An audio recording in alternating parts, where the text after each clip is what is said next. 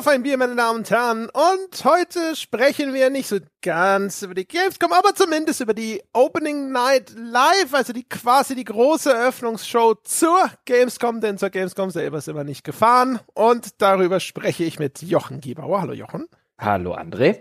Und Sebastian Stange. Hallo Sebastian. Hallo Leute. Vielleicht sprechen wir zu irgendeinem späteren Zeitpunkt sogar nochmal irgendwie über die Gamescom. Wir werden es sehen. Der gute Dom ist ja auf die Gamescom gefahren. Aber wir, wir sind hier die, äh, die moderne Avantgarde-Generation, die die Digital Gamescom bestaunt hat. Aber bevor wir darüber sprechen, ja, über dieses ganz besondere Erlebnis in Jovkilistan, sprechen wir über Bier oder ähnliche Getränke. Herr Gebauer, möchten Sie als erster vielleicht? Ja, ich, äh, ich mache dann mal als erster und mache gleich das Geständnis. Ich äh, werde heute eine äh, koffeinhaltige Limonade mit äh, Kirschgeschmack äh, trinken und äh, da ich nachher noch ein Auto bewegen muss. Hm. Immerhin Koffein. Ich weiß, es ist, es ist, es ist schlimm. Ich muss es an der Stelle nochmal hinzufügen, meine sehr verehrten Damen und Herren, was ich mir alles für Sie, für euch dort draußen, was ich mir antue. Erstens habe ich diese Opening Night Live komplett geguckt, ohne Alkohol und jetzt red ich auch noch ohne Alkohol drüber.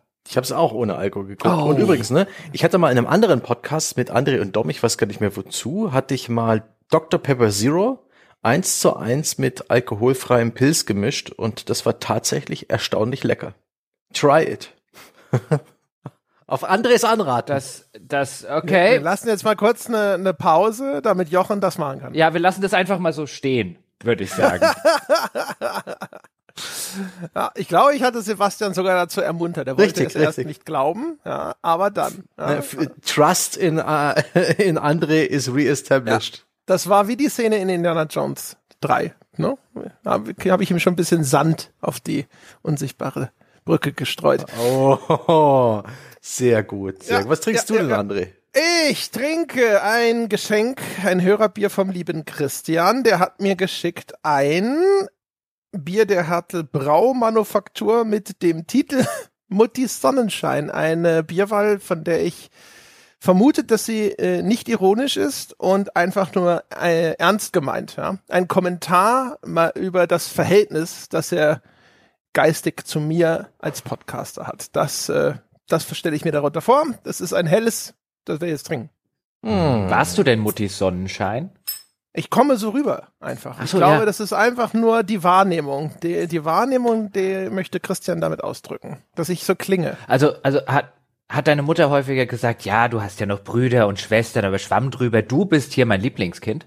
Also davon bin ich eigentlich immer ausgegangen. Ach so, unausgesprochen. Also ich, ich, ich kenne ja, ja auch, ich kenne ja auch die Auswahl, die sie hat.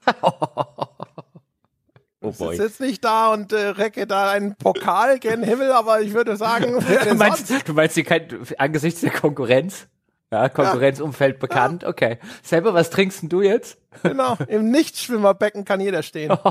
ich habe äh, eins der, der ganz fantastischen Hörerbiere. Ähm, eins, von dem ich geschmacklich nichts erwarte aber dessen, dessen Geschichte einfach sicher, sicher geil ist. Also ich freue mich mega über das Tajok Session Haze IPA. Das hat mir der Thomas geschickt und das hat der Thomas gekauft. Für mich, für seinen lieben Podcast-Freund Sebastian in Costa Rica. Ah, es ist wirklich ein Thomas-Bier mhm. geworden. Der Jochen hatte recht, er hat schon spekuliert vorher. Wir haben eigentlich schon vor dir. Okay. Ach, ihr habt das alles schon hinter euch, ja? Ja, also erstens, wir haben ja vom Thomas das Bier aus Nordkorea gekriegt damals. Ich glaube, da bist du noch leer ausgegangen. okay. Ja. Und okay. jetzt haben wir auch schon Costa Rica Bier vom Thomas bekommen. Das haben wir auch schon getrunken in einem anderen Podcast, der nur noch nicht erschienen ist. Und jetzt sieht es so aus, als würdest du zuerst Thomas Bier trinken. Das ist schon wichtig zu erläutern, dass das nicht so ist. Ja. Wisst ihr, was auch noch passiert? Ja, ich werde auch zuerst über die Gamescom gesprochen haben mit dem Dom. Ah, vor der Veröffentlichung dieser Folge, die ihr gerade zu Hause hört, liebe Freunde, denn wenn alles klappt, werde ich nachher noch, also laut meiner Zeit, äh, mit dem Dom ganz kurz sprechen für unser The Pod Magazin, für unsere Bäcker mit ein paar Gamescom-Eindrücken. Er hat mir schon einen kleinen Teaser gegeben. Wird ganz spannend. Geil, hat er sich einen von diesen Flauschepenissen gekauft?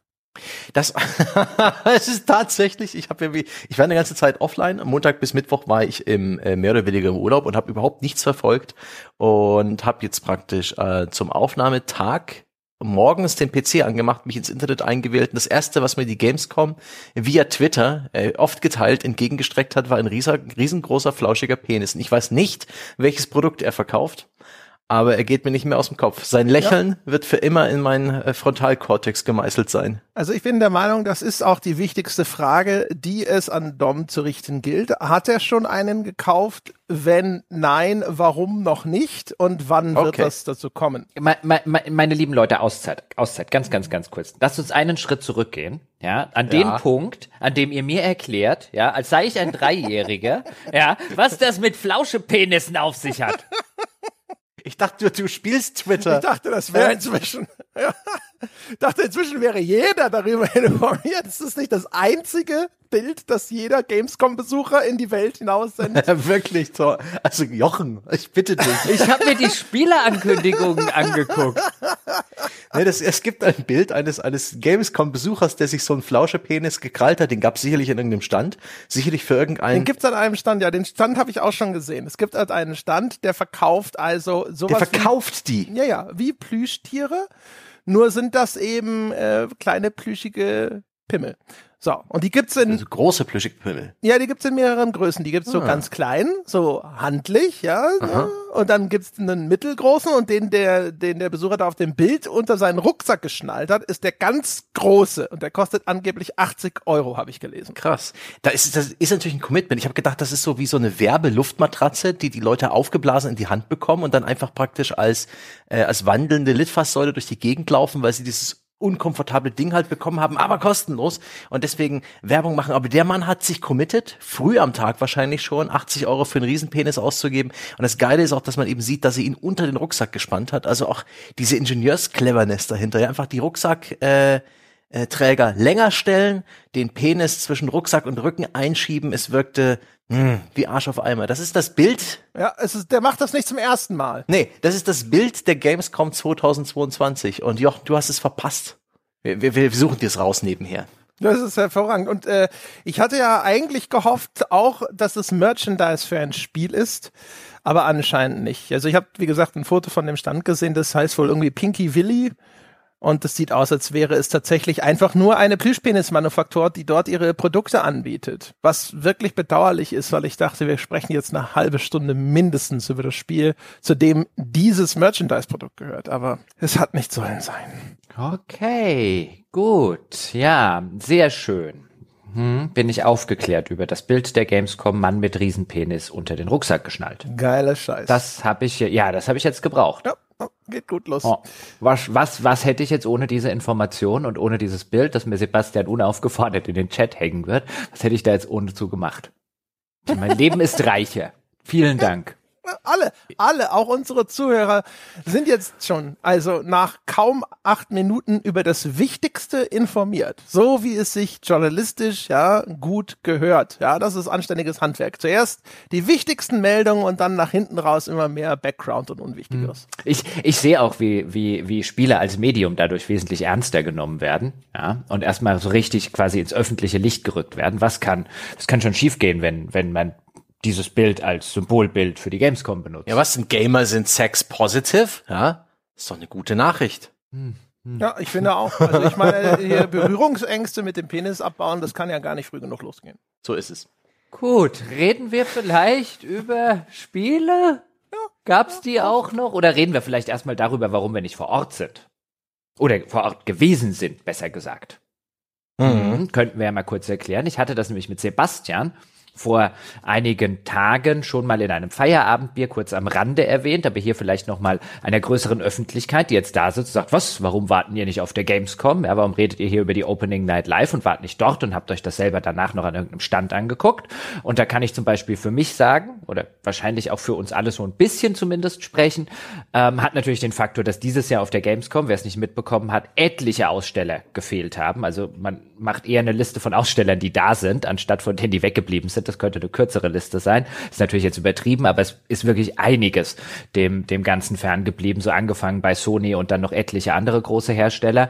Das ist natürlich der eine Punkt, dass dieses Jahr, und da wird auch jetzt nachher drüber zu reden sein, sehr wenig vom, von, von AAA-Herstellern auf der Messe zu sehen ist und nicht nur von denen, ähm, äh, sehr viel weniger gekommen ist. Und dann ist der zweite Faktor, dass ich äh, für mich ganz persönlich, ich habe eine 84-jährige Mutter, jetzt nicht mehr zu Hause, aber mit der ich mich dann auch regelmäßig äh, treffe, die Risikopatientin ist. Und äh, in meinem Fall war es so, dass ich mir schon als Jugendlicher äh, dämlicherweise das sogenannte pfeifersche Drüsenfieber eingefangen habe, das, wenn es schlecht behandelt wird, wie es bei mir tatsächlich der Fall war, weil mein Hausarzt im Urlaub war, für jahrelange Langzeitfolgen führt, die ziemlich vergleichbar sind von den Symptomen mit dem, was man bislang so über Long-Covid weiß. Und nachdem ich das einmal mitgemacht habe, möchte ich mich nicht mehr mutwillig zumindest mit diesem Virus anstecken. Und da erschien mir das Hygienekonzept der Gamescom oder das nicht vorhandene Hygienekonzept der Gamescom einfach unter dem Strich Strich zu risikoreich äh, und ich hatte zu hoch die Befürchtung, dass ich bin bislang, bislang an Corona zumindest wissentlich vorbeigeschlittert. Ich muss es mir nicht auf der Gamescom einfangen, zumal nicht auf der wahrscheinlich uninteressantesten Gamescom der Gamescom-Geschichte. Ja, also ich würde sagen, das deckt sich relativ mit, mit meinen Beweggründen. Mal abgesehen davon, dass ich auch dieses Jahr jetzt nicht irgendwie, äh, ich hätte nicht mal was groß im Kopf gehabt, was ich konkret auf der Gamescom hätte sehen wollen. Meistens, wenn man hinfährt, hat man zumindest schon so ein, zwei Sachen relativ fest im Kopf, wo man sagt, ach Mensch, das wäre doch mal interessant. Und ich muss gestehen, dieses Jahr stehe ich da und dachte so, ich weiß auch nicht so richtig, warum.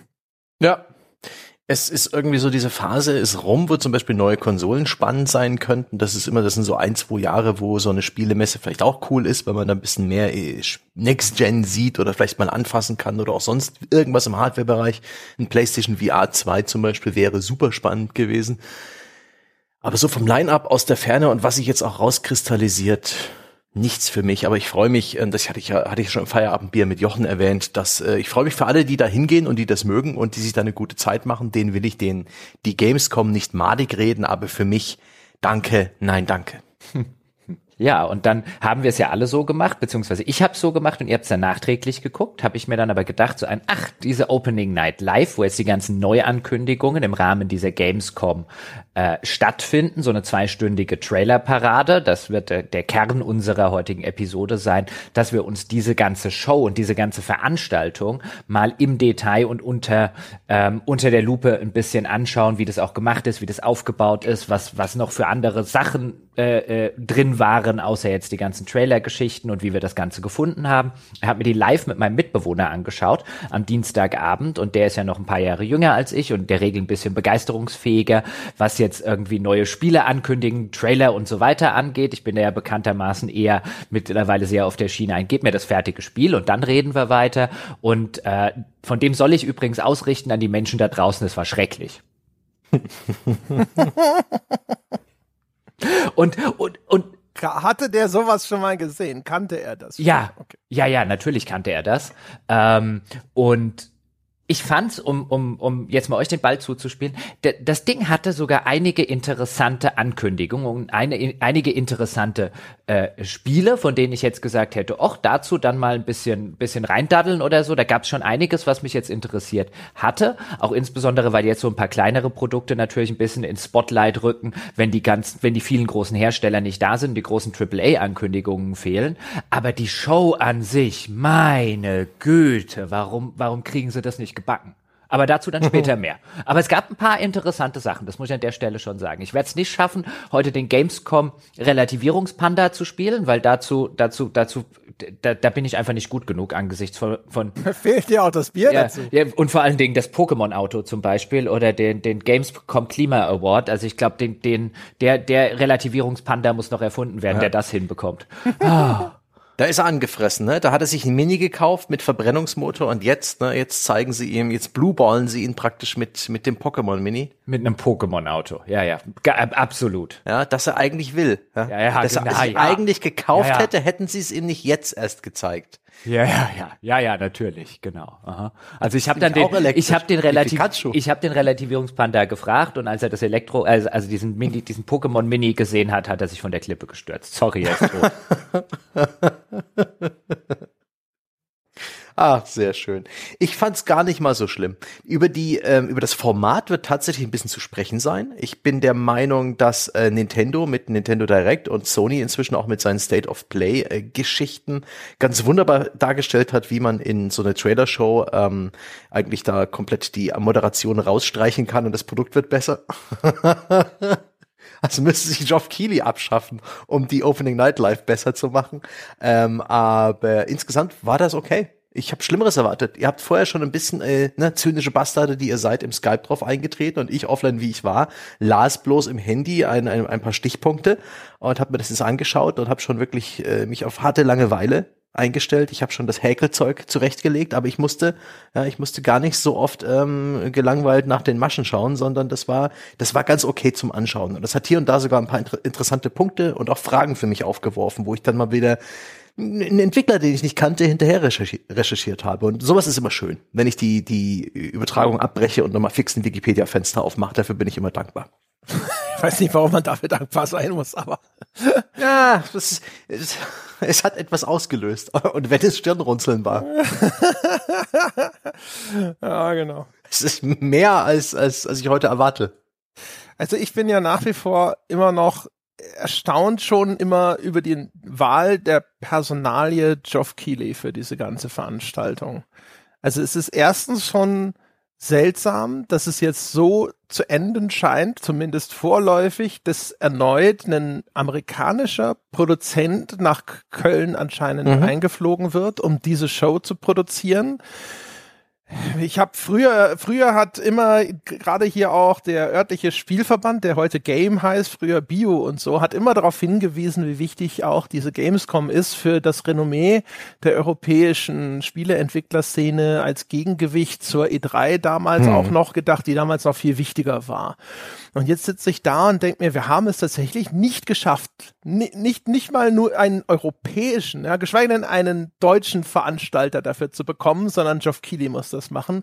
Und die Wahl fällt auch noch ausgerechnet, und vielleicht ist es unfair Geoff Keighley gegenüber, weil das ist das, was ich vorwiegend im Kopf habe, aber derjenige, der bekannt geworden ist als Sinnbild für Kommerzialisierung von Spielejournalismus durch diese Dorito-Gate-Geschichte. Ne? Das war eine groß aufgeblasene Nummer. Ne? Also er saß da ja eingerahmt von Doritos in irgendeinem Spielevideo, ich glaube zu Halo oder irgend sowas. Ne? Und das war so penetrant, diese Werbung, dieses Sponsorship dieser Doritos damals, dass man ihn da zum Posterboy gemacht hat. Ich finde es aber trotzdem irgendwie schon fast bezeichnend, dass ausgerechnet Geoff Keighley dann auch derjenige ist, der diese Show leitet. Hm. Ist halt die Frage, wie viel bringt Geoff Keighley mit? Das ist ja jemand, der für die Gamescom die komplette Show produziert und so wie es aussieht, so wie es durchscheinen lässt bei Twitter und so weiter auch kuratiert, dass er halt die Kontakte in die Branche hat und dadurch sicher gehen kann, kann, die Branche selber macht? Das ist die Branche, die diese Veranstaltung ausrichtet. Wie können die Kontakte ein Problem sein? weiß ich nicht, ob die, ob der Gameverband, ähm, ob der halt so die, die Exclusives und die ganzen Ankündigungstrailer und so weiter auch so auf diesen einen Termin hingearbeitet bekommt, ob sie, ob die so Branchenpartner wie, weiß ich nicht, japanische Hersteller, Namco Bandai wie in Sony, ähm, die jetzt, jetzt nichts Dolles gezeigt haben. Das war ein Trailer für einen neuen Controller, aber halt irgendwas, dass sie, dass sie das Vertrauen haben, wenn der B, der Bio, ich würde zwar das Bio sagen, nein, der, der Gameverband, wenn der jetzt irgendwie was eigenes auf die Beine steht, dass sie dem überhaupt zutrauen, dass es eine Reichweite hat, und dann sehen die einen Moderator, der vielleicht irgendein deutscher Influencer ist und denken sich, äh, ich weiß es nicht. Das ist meine große Frage, ob der, ob der Joff praktisch im Gepäck auch noch jede Menge Argumente hat, dass er es machen muss. Ja, aber also wie gesagt, also, ich sag mal so, es ist in jedem Falle, ne, auch in deiner, wenn wenn du, wenn man wenn man das mal annimmt oder sowas, was sagt denn das dann aus über den Gameverband? Ne? Also wenn Geoff Keighley derjenige ist, der dann besser verdrahtet ist, weil ich meine, die die Sache, die er sozusagen im Front Office leistet, ne, das, was er da als Moderator auf der Bühne macht, ist ja nun wirklich scheiß. Ne? Also das kann nun wirklich jeder Idiot. Also Ja. jeder Idiot, der Moderator ist. Ne? Ich will damit Ja. nicht sagen, wir können einfach jemanden aus der Gamescom ansprechen, ob er am gleichen Abend nicht auf der Bühne den Job von Geoff Keighley machen möchte.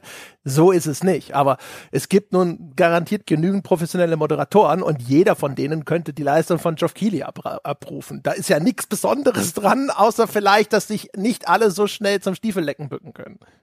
Ja, aber das mag jetzt durchaus ein Punkt sein. Also ich glaube, ähm, ich glaube an, an dem, was Sebastian gesagt hat, ist schon ein bisschen was dran.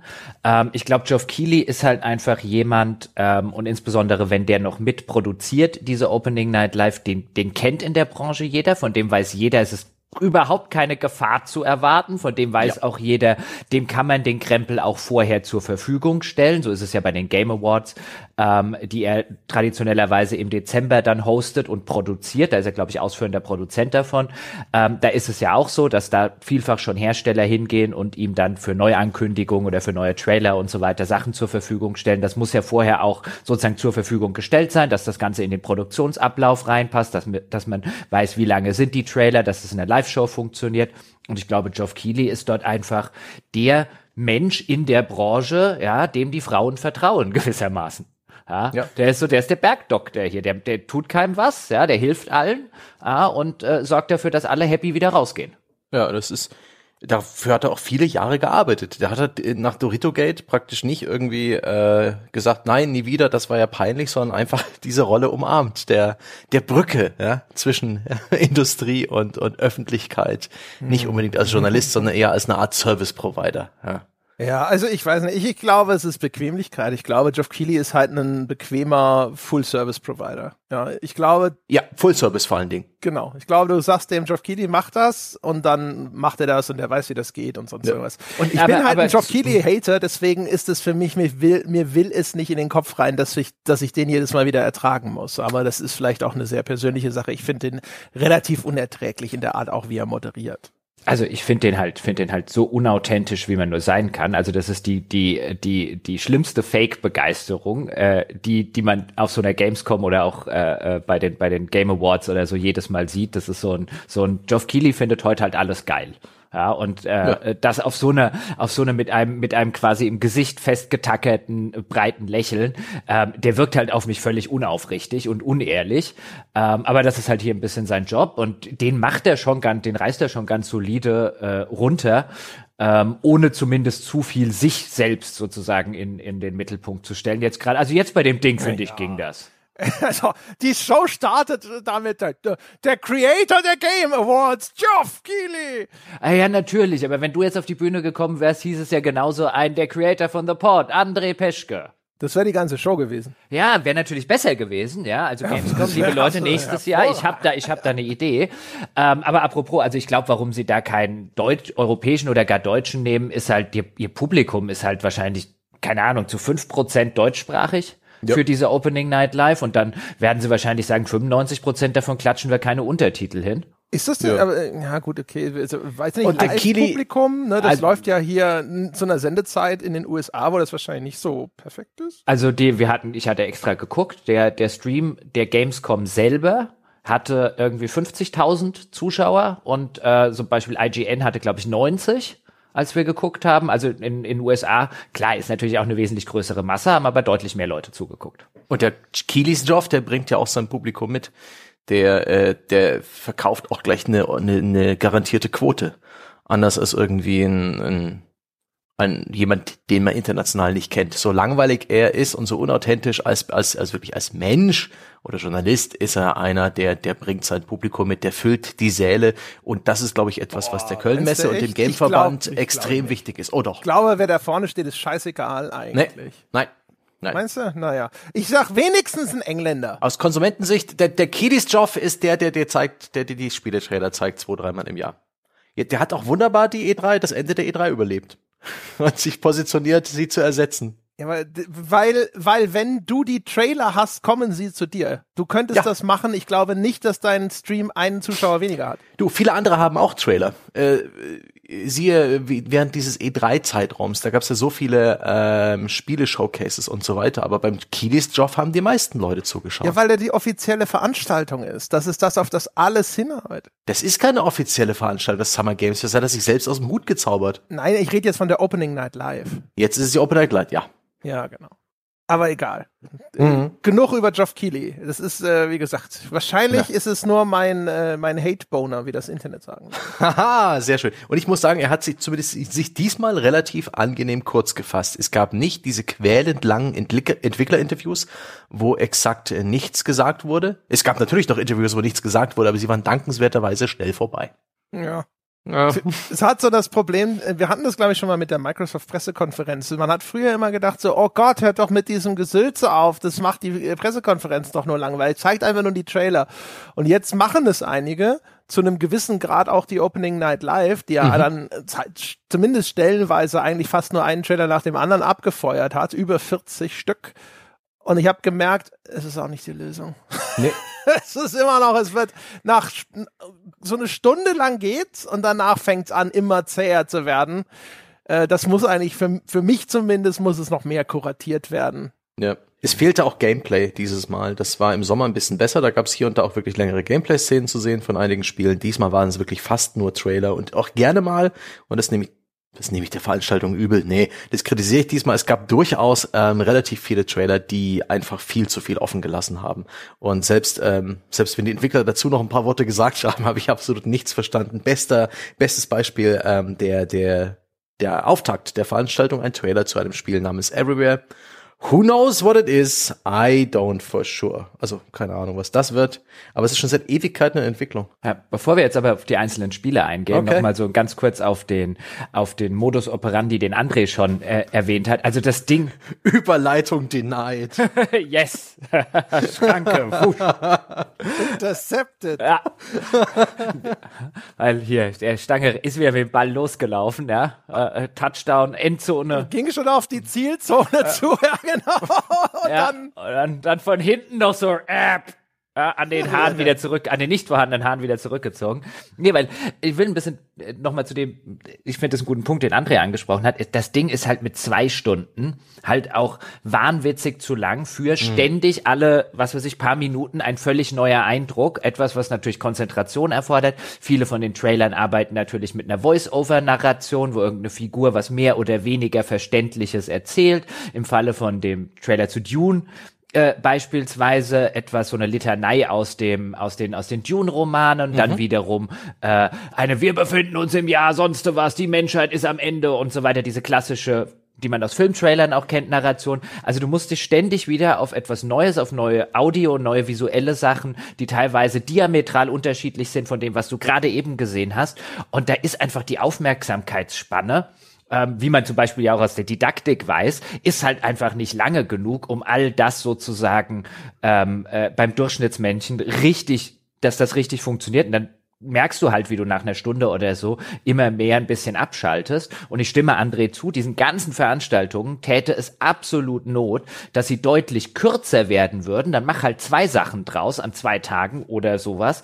Aber das ist wahrscheinlich einfach mit der Branche nicht zu machen, weil das hier ist ja eine Branchenveranstaltung, das hier ist eine Herstellerveranstaltung, das ist letztlich eine Werbeshow mhm. und da wollen alle Leute, ja, die auch in die Verbände einzahlen ähm, und Kontakte in die Verbände haben und jetzt ein neues Spiel haben, die wollen dort auch alle in irgendeiner Art und Weise vorkommen und dann kommt halt so ein so ein so ein Monstrum an an Show draus, drauf raus, in dem dann auch noch, wenn wir auch noch drüber sprechen, ähm, äh, scheinbar willkürlich wild irgendwelche Awards hm. vergeben werden, weil die müssen auch noch auftauchen, es taucht ein Pokémon-Auto auf und so weiter und so fort. Und dann hast du hier so ein, so ein Frankenstein von Trailer-Show, ähm, der, glaube ich, unter dem Strich halt einfach schl viel schlechter funktioniert, als er funktionieren könnte.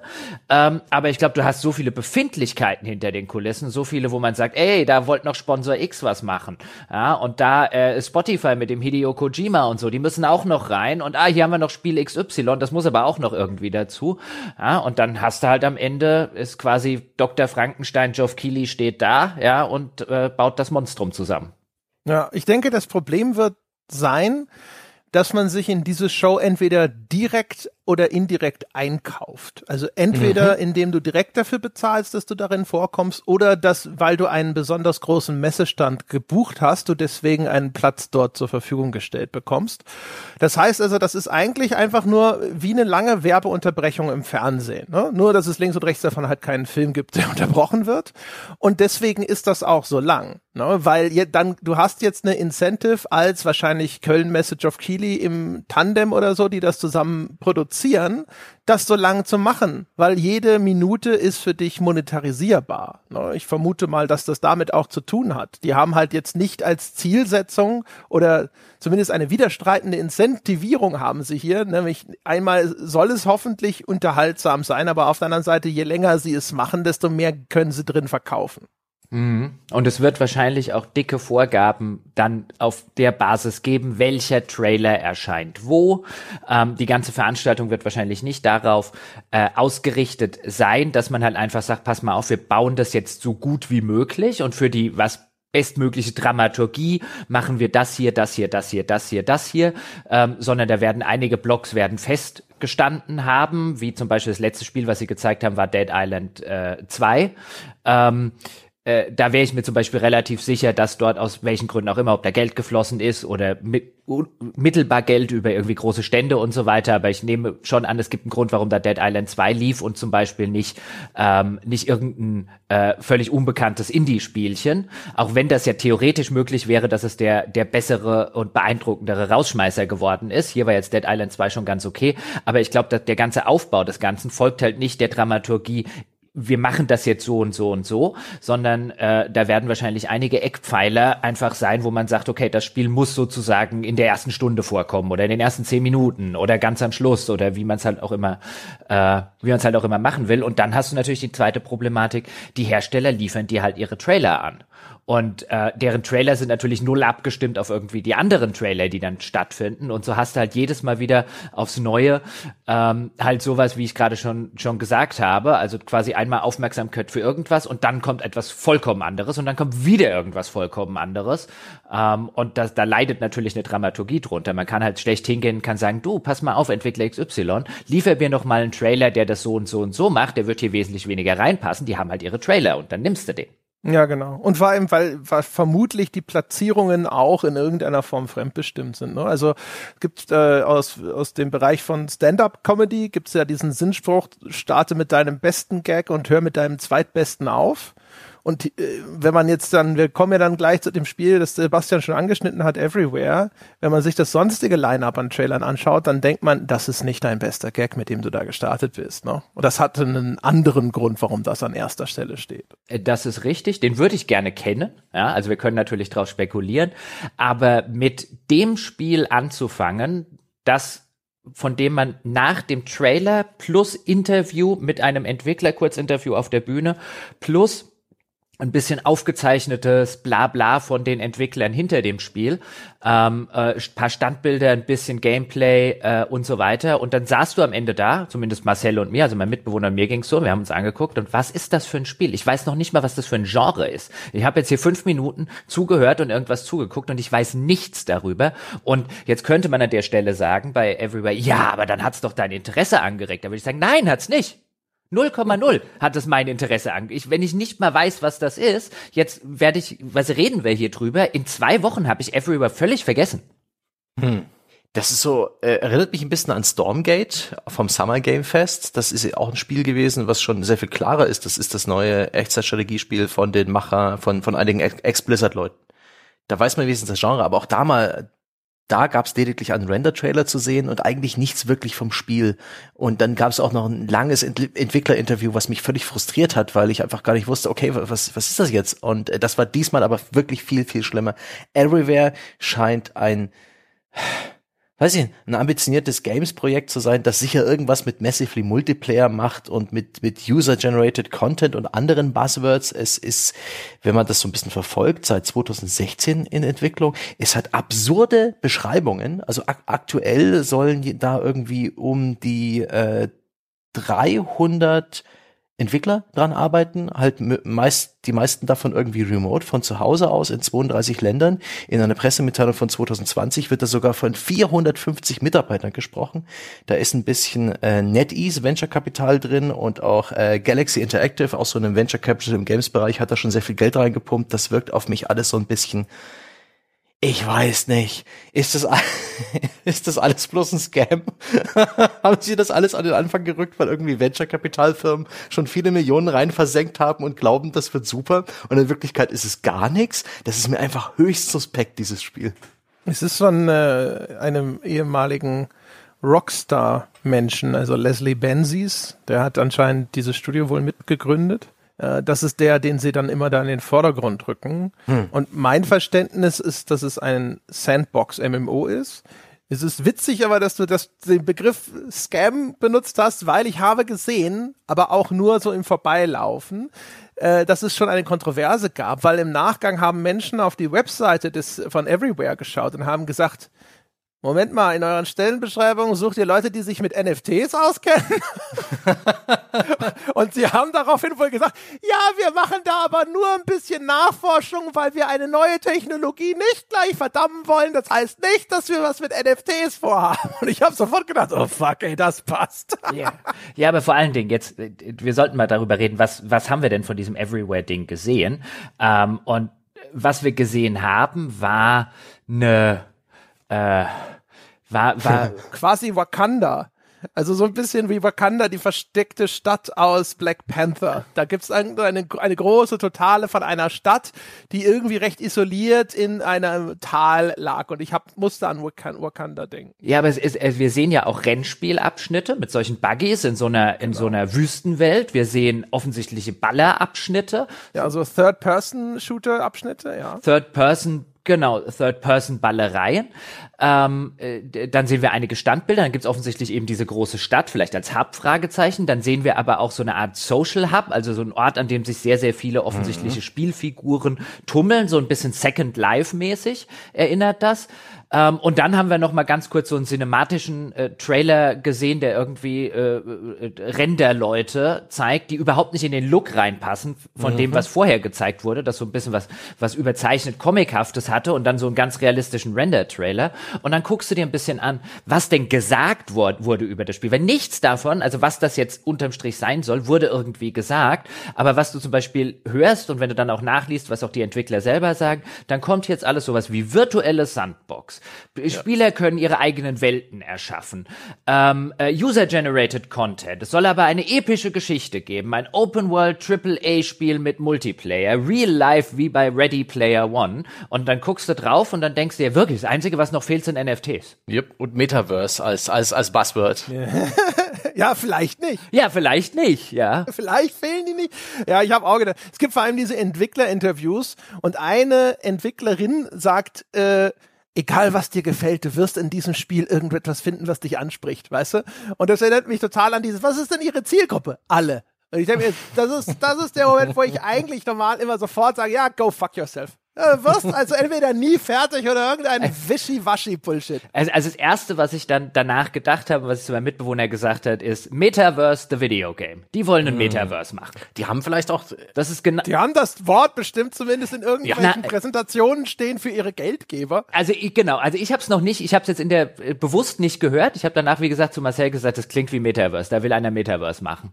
Ja, und das klingt ganz, ganz furchtbar. Und es sieht jetzt auch, also es sei jetzt auch nicht diese Buggy-Sequenzen, die Third-Person Ballereien. Nichts davon sieht in irgendeiner Form besonders originell oder interessant aus. Mhm. Ähm, das wirkt halt wirklich, ich weiß nicht, ich würde natürlich jetzt noch nicht Scam dazu sagen, dafür weiß man auch viel zu wenig. Ich glaube nicht, dass das als Scam geplant ist, so wirkt das jetzt nicht. Aber das wirkt schon so, also wie gesagt, also dass da noch NFTs gefehlt haben, war alles und anscheinend fehlen sie nicht. und eine ganz, ganz bizarre, weil am Anfang, die ersten paar Minuten, bevor man überhaupt Gameplay sieht, kommen halt einzelne Entwickler zu Wort, die André jetzt auch schon angesprochen hat, wie die, wie die Dame, die gesagt hat, egal was du machen willst, wie, wir haben was für dich. Ähm, und dazu langweilige Standbilder gezeigt. Das war eine ganz, ganz bizarre äh, Wahl für den ersten Trailer oder das erste ja. Spiel dieser Show, ja, genau. angesichts genau. dessen, was sie noch in Hinterhand haben, weil da kommt noch was Gutes. Aber hier sitzt du da und denkst dir, ich habe keine Ahnung, was das für ein Spiel ist. Und die labern nur Marketing Bingo-Bullshit-Wörter ja. runter. Und hallo, Spiel, das ist die, das ist das, ist das Beste, was ihr habt. Vor, allem, sie haben das offensichtlich, sie haben Artworks auf einem Monitor an einer Wand eingeblendet und den dann immer aus verschiedenen Winkeln so abgefilmt, wo die Kamera dann sich auch so leicht im Winkel verändert. Und ich dachte auch so, was, was, was soll denn das jetzt? Warum? Und ich habe ja auch erst gedacht, so, okay, das muss super early sein. Das muss ja jetzt irgendeine große bekannte Marke sein, dass die der Meinung sind, es lohnt sich, die jetzt an einem Stadium zu zeigen, wo sie noch mit, mit irgendwelchen Artworks arbeiten müssen. Ne?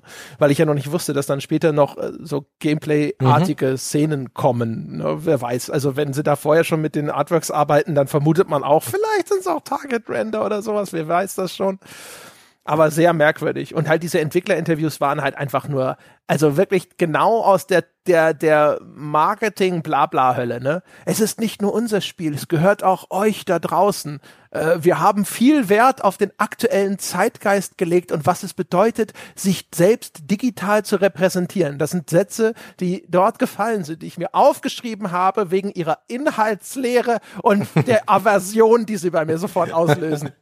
Fehlt eigentlich nur noch Peter Molyneux. Der würde es uns auch besser verkaufen. Das würde passen wie Arsch auf Eimer. I am delighted. Wenn Peter Molyneux das macht, fände ich es interessant. Da ja, ist sicher. Ja, wir würden sofort uns das Popcorn schnappen und warten, was als nächstes passiert. Der würde sich ja. was ausdenken, das geil klingt. Ja, das stimmt.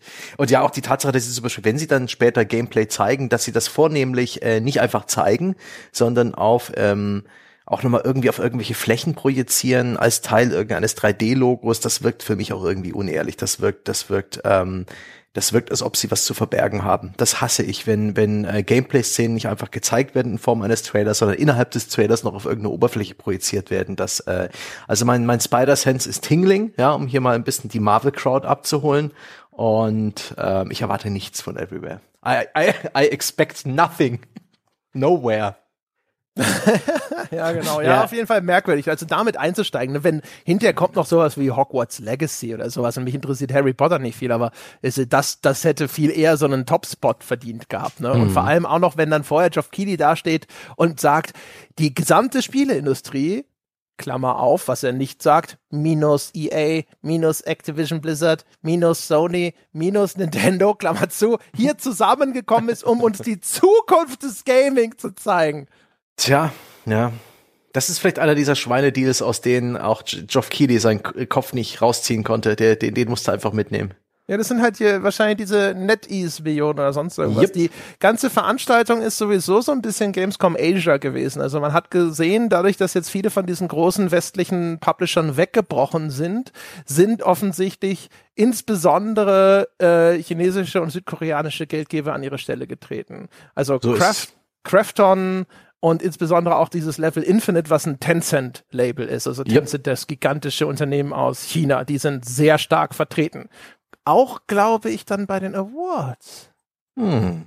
Ich habe die Awards bereits vollkommen äh, vergessen, muss ich ehrlich zu gestehen. Yep, it's gone. Ja, werden wir noch, wird noch wird noch drüber zu reden sein, ja.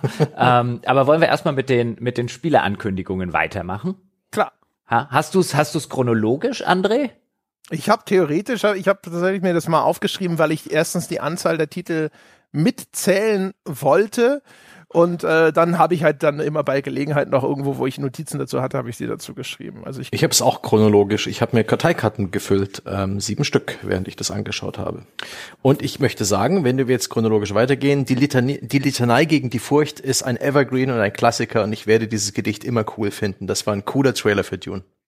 Ja, also Dune Awakening muss man sagen, weil es sind ja Stimmt. mehrere Dune-Spiele gerade in der Mache. Das ist das zweite Spiel in der Reihe.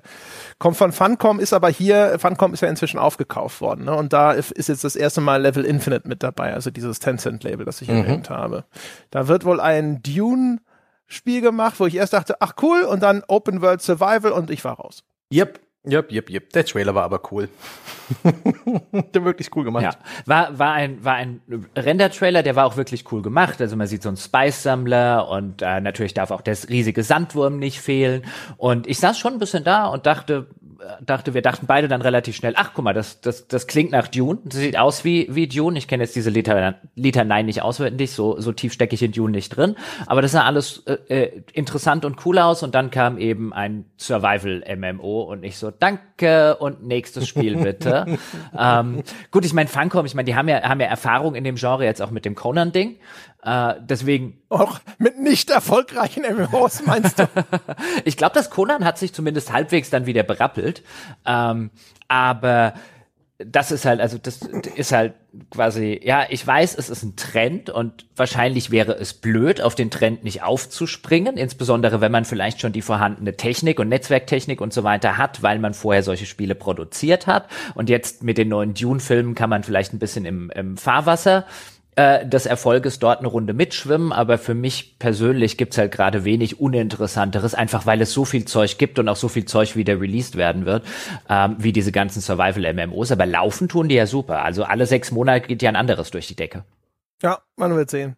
Auf jeden Fall, und dann kommt das erste, der, das erste Mal, wo Geoff Keighley äh, so eine Gurke in seinem Deck irgendwie wegwerfen muss, ja.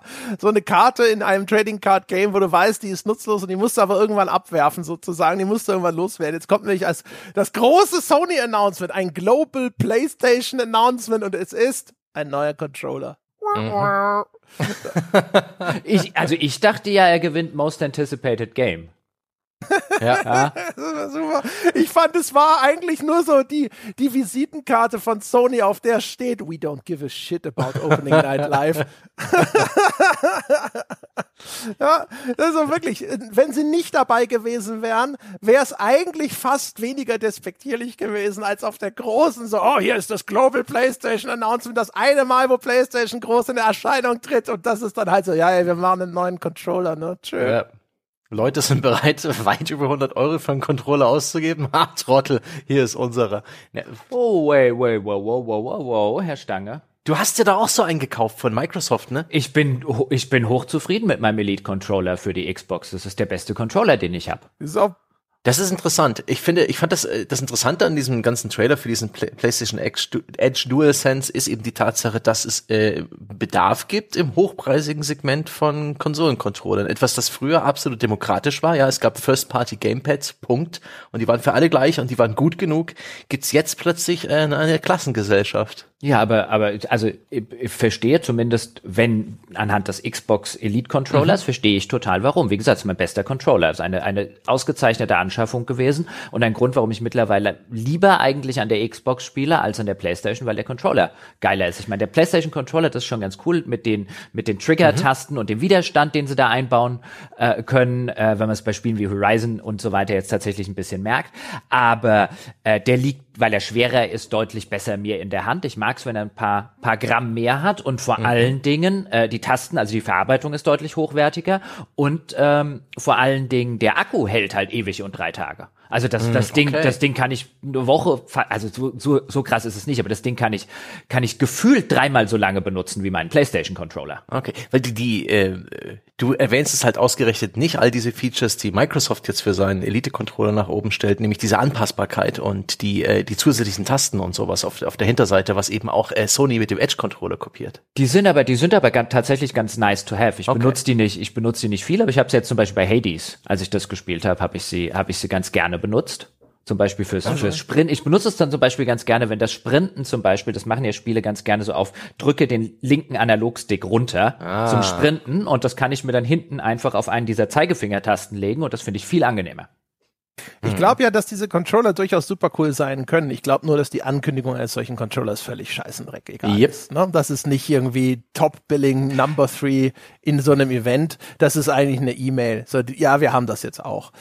Weil mhm. du kannst ja auch nicht wirklich darstellen oder in, es wird ja auch nicht vernünftig dargestellt, was das Ding jetzt tatsächlich leistet oder wie das hochwertig verarbeitet ist oder sonst nee. irgendwas. Und vor allem, es ist auch der erste Moment, wo man Geoff Keighley, zumindest glaube ich das, tatsächlich ansieht, dass er merkt, wie die Crowd, die Crowd, die Anwe das anwesende Publikum darauf null reagiert. Und der macht dann auch weiter wie ein Auktionator. Weißt du? Okay, äh, verkauft dann Nummer 23, nächstes Stück. ja, ja. Das stimmt. Und dann kommt Glenn Schofield auf die Bühne. Den habe ich schon mal persönlich getroffen. Der war Call of Duty Produzent bei Infinity ich auch. Ward. Hat ganz schön zugenommen. alter Vater, Glenn Schofield, das war wirklich das, das Einzige, ich habe kaum zuhören können, weil der Mann sieht nicht gut aus. Ja, also das sieht Leute, schon. Leute, Leute müssen nicht über das Gewicht von den Leuten reden. Nee, nee, nee, nee er, er wirkte auch, vielleicht Aber- war es der Jetlag, er ist alt geworden, ähm, er ist nicht mehr der, der, der souveräne Verkäufer, wie ich ihn kennengelernt habe. Der hat mir damals noch mit Modern Warfare 2 so richtig Honig ums Maul geschmiert, als ich ihn in Berlin zum Event getroffen habe. Und da hat er sich als wirklich ein sehr redegewandter, souveräner Producer äh, mir vorgestellt, ähm, äh, dass ich auch sehr interessant fand, dass der eben dann auch äh, selbstständig sich mit dem Studio unabhängig macht und vor ein paar Jahren noch äh, ähnlich souverän wirkte. Das tat er hier nicht, aber das kann durchaus daran liegen, zum Beispiel, dass es, äh, dass er einen harten Jetlag in den Knochen hatte, ähm, der ja auch in die Richtung, äh, wenn man von äh, den USA nach Europa fliegt, ist er deutlich schlimmer als andersrum. Da kann ich schon verstehen, dass er deswegen ein bisschen fahrig wirkte, aber das fand ich äh, auffällig. Ja, ich fand, ich fand auffällig, dass er nicht, nicht sehr gesund wirkte, aber jetzt unabhängig von seinem Gewicht. Ich habe kurz zwischendrin, also ich, ich, meine Damen und Herren, nicht, nicht jeder kann nervös sein auf einer Bühne und, äh, und so weiter, so meine ich es nicht, aber der, der Mann hat halt echt Erfahrung und den Mann hat man nicht zum ersten Mal auf einer Bühne gesehen. Das ist eine oder Rampensau. auch, genau, oder auch in, in sowas und der, der machte auch einen sehr ungesunden Eindruck auf mich, wo ich gedacht habe, ach, Er wirkte vor allem, als ob er das, äh, als ob er das freestylt. Ne? Also alle anderen wirken, finde ich, als hätten sie einen vorbereiteten Text, den sie vortragen. Ich hatte das Gefühl, Glenn Schofield hat gesagt, fuck it.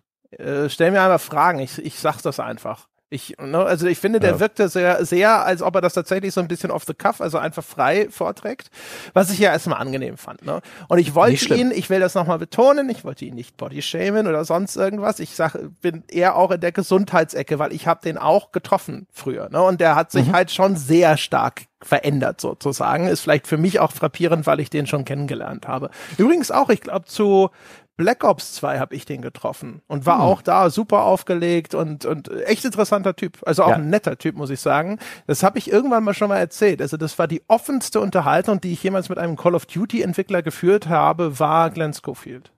Mhm. Und möglich, dass es jetzt auch die, Ja, den, den konnte, den an der Stelle noch ganz kurz, Sebastian, den konnte man nämlich auch immer durchaus kritische Dinge fragen und der ist nicht irgendwie ausgewichen und so. Der klar, der hatte jetzt nicht irgendwie äh, äh, Internas aus der Produktion irgendwie erzählt, aber gibt viele Entwickler, bei denen hast du den Eindruck, wenn du ihnen eine wirklich kritische Frage stellst, dann ist es so ein, ah, so einer bist du. Also ja, ich gebe dir jetzt zwar eine Antwort drauf, aber danach kannst du dich verpissen und es war halt bei dem überhaupt nicht so. Ja. Und da das Spiel jetzt auch irgendwann rauskommt, äh, Dezember war das doch, Callisto Protocol praktisch äh, Dead Space, ohne Dead Space zu sagen, ähm, dem sieht man vielleicht auch an, dass es einfach gerade mega der Crunch ist. Dass sie dieses ja. Spiel über die Also Ziellinie ja schleppen müssen oder dass der. Mann die letzte halbe Jahre praktisch zehn Stunden geschlafen hat. Kann gut sein. Ist auf jeden Fall, ähm, das Callisto Protocol war ein bisschen enttäuschend. Das ist ein Spiel, auf den, das habe ich als alter Dead Space 1 Fan mich natürlich erstmal sehr gefreut. Was sie gezeigt haben, fand ich, sah ehrlich gesagt, also optisch erstmal furchtbar aus. Diese, diese Farbpalette, Betongrau mit einem Hauch von Giftgrün fand ich extrem unattraktiv. Die äh, Umgebungen in dem Spiel sahen größtenteils ziemlich meh aus. Ähm, das mit diesem Stasis-Feld, wo sie dann in einer Tour Gegner in so eine Art riesigen, weiß ich nicht, wie, wie sagt man dazu? Das ist kein Häcksler? Mixer. Häcksler, Häcksler ist ein guter, genau, in so einen Häcksler schmeißen fand ich auch ziemlich, naja. Also keine Ahnung, das sagt natürlich jetzt vielleicht, ist noch kein abschließendes Urteil zu diesem Gesamtspiel, aber ich hatte mir irgendwie erhofft, dass es auch die echt coole Ästhetik von Dead Space besser einfängt. Dead Space hat zum Beispiel fantastische Monster-Designs, wo die Monster aus so menschlichen Körperteilen quasi wild zusammengewürfelt sind. Und hier beim Callisto-Protokoll waren das sehr typisch humanoide Zombie-Designs. Da ist nicht irgendwie auf einmal ein Arm an, an, an einer Stelle, wo du ihn nicht erwarten würdest oder sowas. Es wirkte sehr ähm, generisch eigentlich. Und das fand ich eigentlich schon ziemlich enttäuschend. Ja. Ich hatte ich hatte ein ähnliches Gefühl. Ich hatte mich mehr auf das Spiel gefreut. Bei den letzten Reveals zum Summer Games Fest gab es ja bereits sehr viele so Beispiele für Gore und so mal Skriptsequenzen zu sehen. Und das Gameplay jetzt war einfach ein bisschen so zweckmäßig. So, da merkt man plötzlich, okay, kann das vielleicht ein Spiel sein, das gar nicht so große Ambitionen hat, das vielleicht ein bisschen bescheidener ist, das nicht diesen Scope und diese diese Produktions äh, das Produktionsniveau eines Dead Space erreichen kann. Muss ich mir auf weniger einstellen, insbesondere weil sie dann noch eine Szene zeigen, die so überflüssig war wie ein Kopf, nämlich die die wilde Rutschpartie. Ähm, soll wohl eine Kanalisation sein, irgendwie auf dieser Raumstation, fühlt sich aber wohl an wie eine äh, Rutschparty im, in, in, so einem Wassererlebnispark und ist sowas von abgetreten. Ja? Da sieht man schon den Fußboden drunter durch unter dieser Szene. Das hätten sie sich komplett stecken können. Ja, vor allen Dingen, weil am Ende, das ist halt so eine typische Rutschpartie, wie man sie vielleicht auch aus einem Uncharted oder so kennt, wo man so aus der Third-Person-Perspektive als sein Charakter, wie er dort so runterrauscht, mhm. so einen, so eine, so einen, so einen Kanal lang und dann fällt er runter mhm. und dann geht die Rutschpartie weiter und vielleicht, das weiß man nicht, muss er ab und zu noch links und rechts drücken, damit er an den Hindernissen ähm, vorbeischlittert und dann hörte diese Rutschpartie nicht auf. Also die, yep. die geht gefühlt eine halbe Stunde lang, ist natürlich lange nicht so lang, aber wo, wo man irgendwann davor sitzt, jetzt ist aber auch mal wirklich gut und am Ende kommt er halt, kommt der Figur halt irgendeine so Art Ventilator rein und wird in der Mitte irgendwie durchgesenzt. Und dann saß ich da und dachte, eigentlich ganz cooles Ende, was die, was das Bild angeht. Aber mein erster Gedanke ist, muss ich die Scheiße jetzt noch mal spielen? ja, stimmt. Ja, ähm, wisst ihr aber übrigens, was geil ist oder was bemerkenswert TM ist an der ganzen Nummer? Ähm, die, die, die, die Games-Branche hat sich ja in vielen Punkten weiterentwickelt, aber Gore wird immer noch richtig hart gefeiert. Yep. Geoff Keighley highlightet extra die Zerstückelungsmechanik aus Dead Space, die es ja auch hier jetzt geben soll. Aber man will diesmal ja noch eins draufsetzen mit dem neuen Mutationssystem. Das sieht man dann, sieht völlig unspektakulär aus. Yep. Ganz schrecklich, das Animationsbudget. Also es sieht Double A aus, Callisto mhm. Protocol. Double A. Ja, vor allem. Okay. Und dann, aber lass mich den Punkt nochmal, äh, und dann mhm, endet mhm. das Ganze auf diesem abgetrennten Torso und einem lachenden Geoff Keighley mit, na, that's pretty good, right? Na, das war doch cool. Wo ich mir dachte, also auf so einer allgemeinen, das ist ja jetzt der Branchen-Showcase, dass da noch Splatter und Gore so hochgehalten wird, finde ich eigentlich schon fast auch ungewöhnlich und also mir soll es nur recht sein, ja, die Games-Branche darf sich gerne gebärden, als wäre es das Splatterfest, aber ungewöhnlich, dass das immer noch da so abgefeiert wird. Ich, ich habe noch zwei Sachen zu dem Callisto-Protokoll auf dem Schirm. Nämlich einmal, was mir sehr gut gefallen hat übrigens, dass sie das von Dead Space übernehmen, dass das Interface an, deine, an deiner Figur sichtbar ist. Also dass sie das, das typische Shooter-Interface mhm. eben in, in das Charaktermodell letztlich integrieren. Also dass du dass du anhand der Waffe, die hat einen Zähler, wie viele Kugeln da noch drin sind. Und deine Hitpoints oder deine Health wird halt an der Rüstung des Spielers gemacht. So hat es ja früher Dead Space gemacht. Und ich finde das nach wie vor was, wo sich viele andere Spiele einen, einen großen, eine große Scheibe davon abschneiden können. Ich finde nach wie vor dieses, du guckst in die Mitte des Bildschirms in der Regel, dort ist deine Spielfigur oder dort ist beim Ego-Shooter halt das, wohin deine Knarre zielt, da findet das Spiel statt. Und irgendwo links oben oder rechts unten sind eigentlich relevante Anzeigen, zum Beispiel wie deine Hitpoints oder wie viel Munition du noch hast. Und die einfach in die Mitte des Bildschirms, wo meine Augen sind, halt hin zu integrieren, in den, gerade bei einem Third-Person-Shooter, in den Charakter, das Charaktermodell, so wie es Dead Space gemacht hat, jetzt Calypso-Protokoll, da muss ich immer wieder, wenn das mal ein Spiel macht, muss ich sagen, das sollte Schule machen, meine lieben Leute. Ich finde das nämlich echt nervig. Ähm, man hat sich natürlich schon dran gewöhnt, aber immer irgendwie mit einem Auge links runterschielen zu müssen, wie viel Hitpoints habe ich eigentlich gerade noch, das ist nicht besonders gutes Game Design mehr im Jahr 2022. Deswegen hier Lob an dieser Stelle und ähm, weniger Lob beziehungsweise um, um den, den ganzen Trailer, und ich stimme euch zu, der war nicht gut, der hat auch nicht gut ausgesehen. Ähm, dieses Mutationssystem, was sie gezeigt haben, also dass, wenn man einen Gegner nicht schnell genug umbringt, der in einen gefährlicheren Gegner reinmutiert, äh, das sah nicht spektakulär aus. Da sind einfach ein paar Tentakeln rausgewachsen aus einem abgetrennten Kopf, äh, Hals und, und, und that's it. Ähm, und das war jetzt irgendwie nicht cool, nicht spektakulär, nicht besonders gory, nicht irgendwie eklig oder so aus, sondern halt einfach nur lahm. Ähm, aber ich glaube, Sebastian könnte recht haben mit einem, dass die gerade in einer mega Crunch-Phase drin sind. Mhm. Und ich fand, das sah aus wie der Trailer zu einem Spiel, wo keine Zeit mehr war, einen guten Level und einen, einen guten Ausschnitt für Trailer-Sachen zu machen. Das sah aus wie ein, die haben bis zuletzt noch äh, äh, quasi dran gewerkelt und irgendwie geguckt, was haben wir denn, was wir irgendwie zeigen können. Deswegen auch die ultralange Rutschpartie. Das Ding sieht aus wie ein, es ist gerade in einer Heavy Crunch-Periode und eigentlich haben wir nichts, was wir hier so als Gameplay Gameplay-Trailer zeigen können. Wir hatten auch keine Zeit, jetzt ein paar Wochen dran zu arbeiten, um dort so richtig was rauszustellen. Ähm, das, da bin gespannt aufs fertige Spiel, aber das wirkt nicht wie ein Trailer, der von langer Hand geplant war. Mhm. Vielleicht ist es das Beste, was wir haben. Ja, ja, das, das, vielleicht ist das das Highlight des Spiels. Nee. Vielleicht ist das einfach alles andere viel schlechter und hässlicher. die, die, dieser Level oder in Anführungszeichen dieses, dieses, dieses Areal am, am, im ersten Teil in dieser Gameplay-Szene, das sind ja wirklich bloß irgendwie vier große Blöcke, die als Deckung dienen und dann dieser Häcksler und irgendwie vier Gegner. Und das ist so, Ja, ja. ja, Ist auch viel zu lang, ne? Also sie sind viel zu lang in diesem einen Raum mit dem Häcksler und ein Gegner nach dem anderen wird in den Häcksler geworfen. das Übrigens, das mit den Mutationen, Jochen, ist sogar noch viel beschissener. Du hast nur, ne, das ist nämlich so beschissen, dass du nicht mal gemerkt hast.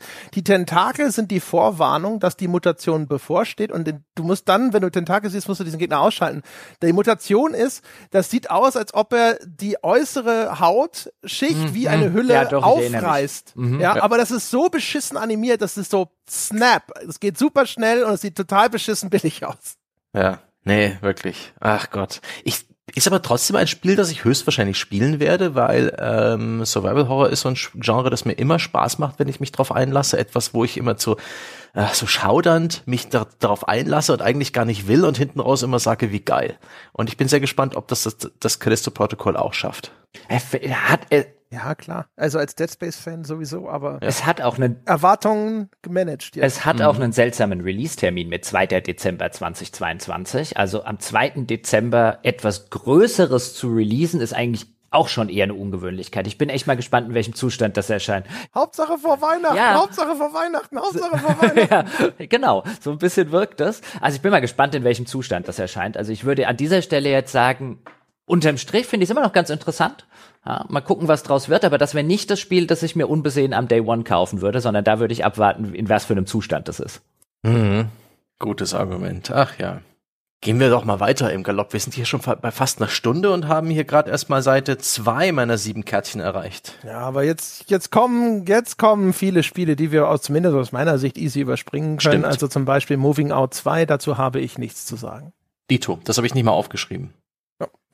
Und dann kam Hogwarts Legacy und auch dazu habe ich nicht viel zu sagen. Das Einzige, was mir aufgefallen ist, dafür, dass das eine Harry Potter Großproduktion sein soll, ist Gesichtsanimationen aus 2010? Ja, ja, Fragezeichen? ja, ja, ja. Dito. Erste Reaktion ja, bei, bei, dem, bei dem Hogwarts Legends Ding. Ein, sobald du die Gesichter siehst, ist es ein, warte mal, ich double-check noch mal schnell auf meiner Uhr. Haben wir das Jahr 2022? Ja, haben wir. Ähm, das sieht nicht aus wie 2022. Und wenn wir jetzt, wenn wir jetzt äh, äh, gerade mal den Bogen schlagen zu, kam zwar deutlich später, ist aber halt auch von Warner. Ähm, ähnlich ging's bei den, ging's mir bei dem Gotham Knights Ding. Das sieht auch nichts nach AAA 2022 aus. Bisschen besser als bei Hogwarts Legacy. Aber auch das war ein Trailer, wo ich gesagt habe, also technisch sieht das nicht aus wie ein AAA Spiel in diesem Jahr. Beiden, Ist generell also, also ein Spiel, ähm, wo man davor saß und dachte, bam, das geht garantiert nur auf PS5, war gar nicht dabei, oder? Nee, aber ich fand da halt für einen, für dafür, dass da halt würde man annehmen, AAA-Kohle drin steckt, jetzt vielleicht im Vergleich zu den Sachen, die auch zu einem Callisto-Protokoll zum Beispiel, also einigen anderen Sachen, über die wir noch kommen, fand ich, sah das technisch erschreckend mau aus. ja, auch, auch spielerisch, die, die, die Gameplay, die Action-Szenen da drin wirkten nicht irgendwie beeindruckend, nicht spaßig. Ich kann mir vorstellen, dass es für Fans vielleicht cool ist, weil die damit eine Fantasie befriedigen können, die ich nicht, diesen Wunsch habe ich nicht in mir und das, das lässt mich völlig kalt. Und du hast völlig recht, indem du das gleichstellst mit diesen Gotham Knights.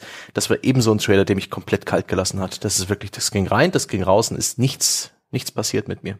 Und es wird niemand kaufen. Gotham Knights Bei den- ist, ja, bei den Gotham Knights vor allem, ich, dachte, mein Verständnis ist und war, dass das jetzt so das nächste Rocksteady-ähnliche, so ist es von Rocksteady, ich weiß es gar nicht, aber auf jeden Fall sowas wie Batman Arkham Knight oder sowas ist. Ist es das? Ist das, es ist doch Open World Gotham City, ne? Aber irgendwie habe ich davon nicht so viel. Das ist so ein bisschen Arkham-mäßig, ja. Ja, genau. Aber irgendwie war da so viele Charaktervorstellungen und so. Ich hatte das Gefühl, es war einfach nur so ein, guck mal, dein Lieblingscharakter ist auch dabei, runtergespule. Naja, die haben halt keine, kein gutes Personal in diesem äh, DC-Universum. Und ich weiß auch nicht, warum sie da praktisch äh, Helden ausgesucht haben, die mir zum Beispiel gar nichts sagen, mit denen ich nichts verbinde. Und das äh, Rocksteady macht doch Suicide Squad. Das ist jetzt Warner Brothers Montreal für, ähm, für dieses. Ja, ja, ja. Ja, komisch. Ich glaube, in den USA verkauft sich der Scheiß halt einfach Möglich. nur wegen Comic und so. Wenn es jetzt nicht totaler Crap ist. Also ich sag mal so, Guardians of the Galaxy hat sich schon nicht gut verkauft. Das hier verkauft sich schlechter als Guardians of the Galaxy. Das hier wird die nächste äh, AAA äh, Superhero-Enttäuschung für einen Publisher, ist meine Prognose. Also Embracer kauft Warner Brothers Montreal. das, das würde ich jetzt noch nicht prognostizieren, aber ähm, also im, im, im Lichte darauf, wie, wie, wie viele andere dieser Spiele und insbesondere halt welche mit eigentlich einer stärkeren Lizenz, in, die, in dem Fall von Marvel, ähm, das finde ich auch noch interessanter aussah für mich jetzt als jemand, der gerade genug hat von den ganzen Superheldenzeug. Ich glaube nicht, dass die da, dass die da ansatzweise das verkaufen, was sie sich erwarten. Und das sieht halt vor allen Dingen, was es gibt anscheinend auch noch nicht mal den technischen Grund. Ja, jetzt meine PS5 mal ausreizen oder so. Hm. Ja, ich bin gespannt. Ich kann mir, also besser als Guardians kann ich mir vorstellen. Äh, Mega-Hit würde ich jetzt auch nicht glauben, aber keine Ahnung. I, diese ganze Comic-Geschichte ist halt für mich immer etwas, da muss ich immer nur so in, in, ne, in den Teeblättern lesen, weil ich dann immer da sitze und denke, ja, ne, der, der DC-Fan war ja Harley Quinn zu sehen, da werden die schon ausflippen, oder? Ist doch so. War die nicht, war die nicht in letzter Zeit einfach überall zu sehen? Ja, vermutlich. Äh, also im Film, aber nicht im Spiel, glaube ich. Wie gesagt, was weiß er nicht. Also, ja. Mal gucken, mal gucken, wie meine, wie meine, wie meine steile Prognose ausgeht. Es soll ja im Oktober am 21.10. erscheinen. Wir werden also schon bald zumindest halbwegs wissen, ob das, äh, ob das so gut funktioniert, wie sich Warner Brothers äh, wahrscheinlich vorstellt. Meine leise Hoffnung war ja, ich hatte so, für, für so zwei, drei Sachen hatte ich eine leise Hoffnung, die, dass die vielleicht angekündigt werden, eben weil zum Beispiel Warner dabei ist, dass die zum Beispiel das neue, ähm, das neue Spiel im Herr der Ringe-Universum vorstellen. Also was auch immer die Entwickler Monolith heißen sie, glaube ich, von Mordors Schatten und so weiter machen, dass da was Neues kommt, aber da hört man noch gar nichts von. Also das ist garantiert in der Entwicklung. Ja, meine Hoffnung war, es wird jetzt vielleicht announced und erscheint dann im Herbst oder Frühjahr, aber nein. Na, wir sind gespannt. So, auf jeden Fall, jetzt kommt eine ganze Latte von Titeln, zu denen ich auch sonst nichts zu sagen habe. Also ihr könnt ja dann einfach einsteigen. Ich sage jetzt mal ganz kurz, es kommt New Tales from the Borderlands, also diese Telltale-ähnliche Geschichte, die wird fortgesetzt. Da war Randy Pitchford kurz da. Es kam ah, ein ah, Add-on ah, ah, zu... Oh, oh, oh, da geht's schon los. Dazu willst du... Oh, bitte. Ich, ich, will, ich will sagen, ein, vielleicht bin ich jetzt der Einzige, aber ich würde tippen, es gibt noch ein paar andere Menschen dort draußen, die jetzt gerade denken, wie Telltale. Telltale gibt's doch gar nicht mehr. Ja, aber das wird ja, ne, das wird ja fortgesetzt äh, von Deck 9 sozusagen unter diesem Titel. Ja, ja, aber Telltale gibt es wieder. Ja. Ja. Es gibt wieder ein Telltale. Als als quasi als so ein Label-Ding, ne? genau, ne? aber als, als, Entwickler eben nicht, genau. weil das machen die, die Life is Strange Before the Storm gemacht haben. Äh, genau, ich wollte nur. Ja, ist wie Atari. Ja, aber ich wollte Atari gibt's auch nicht mehr, aber äh, Atari als Name wird äh, immer bestehen bleiben. Ich wollte nur sagen, äh, weil ich hatte mich kurz gewundert und ich habe hab's dann schnell am Handy nachgeschlagen, weil ich dachte, Telltale gibt's doch gar nicht mehr. Und doch, es gibt wieder ein Telltale als Marke, die wurde also gekauft ähm, äh, und unter dem Label erscheinen weiterhin Spiele und einfach nur so als Service an unsere Hörerinnen und Hörer da draußen, die sich ebenfalls gewundert haben, hä, Telltale ist doch bankrott gegangen. Die gibt es wieder, ist aber nicht das alte Telltale. Hm. Genau. Ach, ich habe gerade Scheiße erzählt. Das, äh, das neue das äh, Telltale Ex The Expanse Spiel, so The Expanse der Fernsehserie, das ist das von Deck 9. Genau, das weil Borderlands ist Gearbox macht das selbst. Genau, von Gearbox selber, genau so ist das. Hm. Zusammen mit 2K, alles verwirrend. Lords of the Fallen hast du jetzt übersprungen oder The Lords of the Fallen, das war ein sehr guter Render-Trailer für ein Spiel, das ist noch, äh, noch, wo es überhaupt noch nichts zu sehen gab, aber schon eine lange, schwierige Entwicklungsgeschichte. Da hat der Deck 13 keinen Teil 2 machen dürfen. Die, die Publishing-Rechte, also die Markenrechte blieben beim Publisher und dann ist das bereits äh, einmal gescheitert, die Entwicklung einer Fortsetzung. Jetzt wurde auf die 2 verzichtet und das heißt The Lords of the Fallen, so ein Soulsborne-Spiel.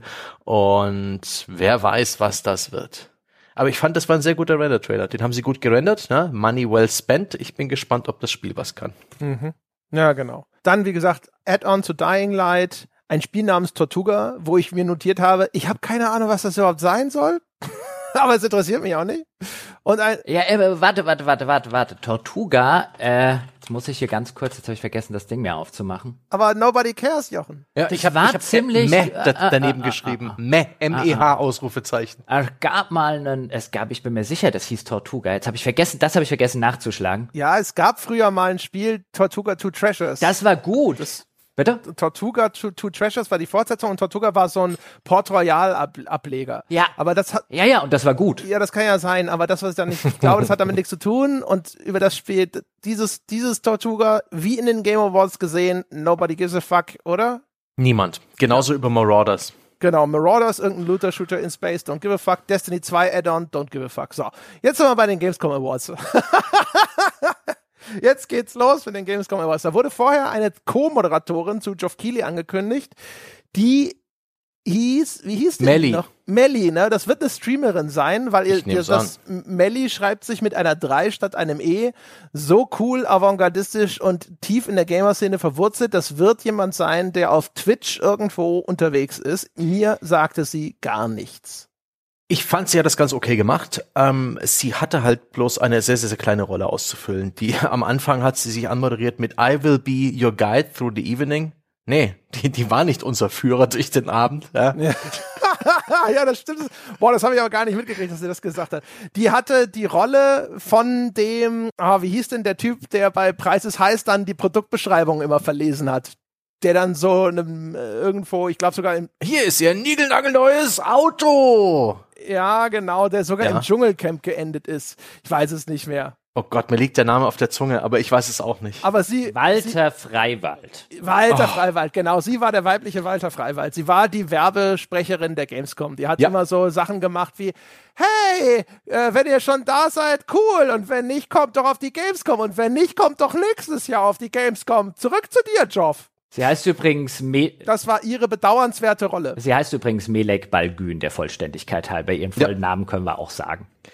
Klar. Äh, aber mein Gott, ich finde, sie hat's okay moderiert. Sie musste das Material nehmen, was sie ihr zugesteckt bekommen, was sie zugesteckt bekommen hat. und sie hatte bloß diese Die kann da nichts dafür. undankbare, Ich fand es sogar undankbare Rolle. sogar super, ich hatte super einen super Symp Sympathiemoment, weil es gibt eine Stelle, da bleibt sie sehr stecken in ihrer Moderation. Und äh, das als jemand, der auch schon häufiger mal auf Bühnen gestanden hat, konnte ich das voll nachempfinden. Ich hatte sofort auch dieses leichte Gefühl einer Panik, einfach nur beim Zuschauen. Ich so, sag es, sag es, sag es. Und das hat sie aber dann hinterher echt super noch die Kurve gekriegt. Man merkte auch, das war jetzt nicht irgendwie die 5000. Moderation, die sie gemacht hat und sowas. Also das war schon alles tippitoppi. Null gegen Melly selber. Ne? Also sie hatte eine super undankbare Rolle, ne? als der, der Gamescom-Sprecher sozusagen, der zwischendrin einfach quasi so Gamescom-Werbebotschaften vorlesen musste äh, und dann zurück zu Joff. Ja. Wo irgendwann auch mal ein QR-Code eingeblendet wurde für irgend so ein Meta-Spiel-Ding oder irgendeine Sub-Webseite der Gamescom, wo ich mir gedacht habe, alter Vater, wer nimmt jetzt einen QR-Code in die Hand? Was ist mit den Leuten, die das gerade auf dem Handy anschauen? Grundgültiger. Ah, genau. Ja, und, und sie hatte halt auch die undankbare Aufgabe, äh, zum Beispiel die Gamescom Awards. Es gibt ja eine ganze Reihe von Awards, die jedes Jahr zur Gamescom verliehen und vergeben werden. Und ein paar davon hat man jetzt anscheinend schon in die, in die Show reingepackt, wo man sagt, da, da keine Ahnung, warum eigentlich offen gestanden, weil es gibt ja noch mal irgendwie eine Award-Show, die jetzt stattfindet, warum man da nicht alles gemacht hat. Und die waren auch vorher schon vor allem bekannt. Genau, Also die ich hatte die, vorher schon die Ergebnisse gelesen und dann jetzt in der Show das nochmal. Dann, wenn du das in die Show schon einbaust, dann mach doch die Enthüllung in die Show. Ja, und vor allen Dingen, dann hatten sie jetzt in der Show, hatten sie äh, die für die Plattform PC, PlayStation, Xbox, das Most Anticipated Game, also das meist erwartete Spiel. Damit fangen wir jetzt, glaube ich, an. Fürs PC-Spiel war, glaube ich, das erste. Und das, das ist dann, dann steht der Entwickler mit seinem Award unter dem, äh, unter dem Arm da und dann fragt ihn, fragt ihn da die Melli so ungefähr, wie geht's denn dir? Freust du dich und so? Und dann freut er sich ein bisschen. Und was halt null ersichtlich wird, ist, warum hat dieses Spiel gewonnen? Und wer hat das vor allen Dingen, wer bestimmt, was das meist erwartete Spiel ist? Auf welcher Grundlage ist das jetzt passiert? Ja, Wir haben 100 Leute gefragt, was ist das für sie meist erwartete Spiel auf der Gamescom? Es gab da eine User-Umfrage oder ist das die, äh, die Jury, äh, die, die da zusammenkommt und wann, wann und wie lange haben sie die Spiele gespielt? Haben die die überhaupt gespielt um das meist Erwartete? Haben da Leute im Kaffeesatz äh, gelesen? Haben sie irgendwelche Teeblätter verbrannt? I have no fucking clue, wie das zustande kam. Und das nimmt halt dann auch, weißt du, da steht halt dann der Entwickler oder die Entwicklerin, ja, und äh, freuen wir uns und äh, das ist uns ein Ansporn, es jetzt noch äh, so gut zu machen wie irgendwie möglich. Ja, aber der, der, der Preis ist halt nichts wert, also 0,0 dadurch, dass du halt noch nicht mal erklärst, warum der den jetzt gewonnen hat. Und die Präsentation. Die Präsentation dieses Awards war ja wohl, also die unterste Schublade. Da lief Musik wie von einer GEMA-freien CD. Also wenn du wirklich gar kein Geld ausgeben möchtest, ne? Und sie liest die Spieletitel vor, während so Trailerschnipsel laufen. Und das, um, um damit die Nominierten vorzustellen, das ist zwar so üblich, ne? Und das äh, würde auch, das macht auch ein deutscher Entwicklerpreis genauso. Aber als jemand, der das letzte Mal vor fünf, sechs Jahren wahrscheinlich, habe ich das letzte Mal einen deutschen Entwicklerpreis, habe ich da teilgenommen und eine, eine Laudatio gehalten. Und selbst damals war die Präsentation dieser Nominierten auf dieser wirklich viel, viel kleineren und unterfinanzierten Veranstaltung um Längen besser gemacht als das. Das war wirklich, also mit dem absolut minimalstem Aufwand auf einer halben Arschbacke die Präsentation dieser Nominierten also fand das so lieblos, es war unfassbar. Ja, und vor allen Dingen, dein gewinnt beim Best PC Game hat Metal Hellsinger gewonnen, richtig? Ja, genau. Diese, Übrigens, ja. Achtung, Level Infinite. Mhm. Da sind sie wieder. Ne? Das erscheint via Funcom bei Level Infinite. Also den, also Tencent. Ja, ja, genau. Genau. Ähm, ah, da sind sie wieder, aber jetzt hat das Ding gewonnen. Ja? Ist jetzt vielleicht nicht mein Spiel, weil Rhythmus-Shooter wegen mir, aber Metal ist halt überhaupt nicht meine Musikrichtung. Insofern. Aber ich habe in die Demo reingespielt, bei diesem Steam-Fest, habe ich auch in irgendeinem anderen Podcast von uns schon erzählt. Das macht einen richtig coolen Eindruck. Also nichts gegen Metal Hellsinger, cool, dass die gewinnen. Ja, okay, alles, alles klar. Aber dann, das ist jetzt dein, dein Most Wanted PC-Game. Dafür wird jetzt ein Entwickler auf der Bühne ausgezeichnet. Und, und es ist so ein, jetzt zeig doch wenigstens einen Trailer zu dem Spiel. Damit ich im Nachgang sagen kann, ach, guck mal, das ist das, ja, und so weiter, ich es ein bisschen einordnen kann. Wenn ich Metal Hellsinger nicht kenne, ja, dann, dann stehe ich da, okay, jetzt hat ein Spiel gewonnen, von dem habe ich noch nie gehört, was ist denn das überhaupt und so weiter. Aber da kriegen sie es noch nicht mal hin, dann von dem, einen, einen Trailer von dem Gewinnerspiel zu zeigen. Also das ist bizarr. Auch die Entwicklerin erklärt es dann nicht, sondern sie nimmt den Award entgegen und hält äh, einen Appell für Kindness und Empathie in der Games-Branche für wichtiger. Was ich nicht kritisieren möchte, was aber nach wie vor tief blicken lässt, was zumindest die Perspektive mancher Entwickler auf die eigene Branche ist. Wenn in diesem Moment, ja, gesagt wird, ist vielleicht besser, wir reden über, über Freundlichkeit und Empathie und Mitgefühl in der Games-Branche.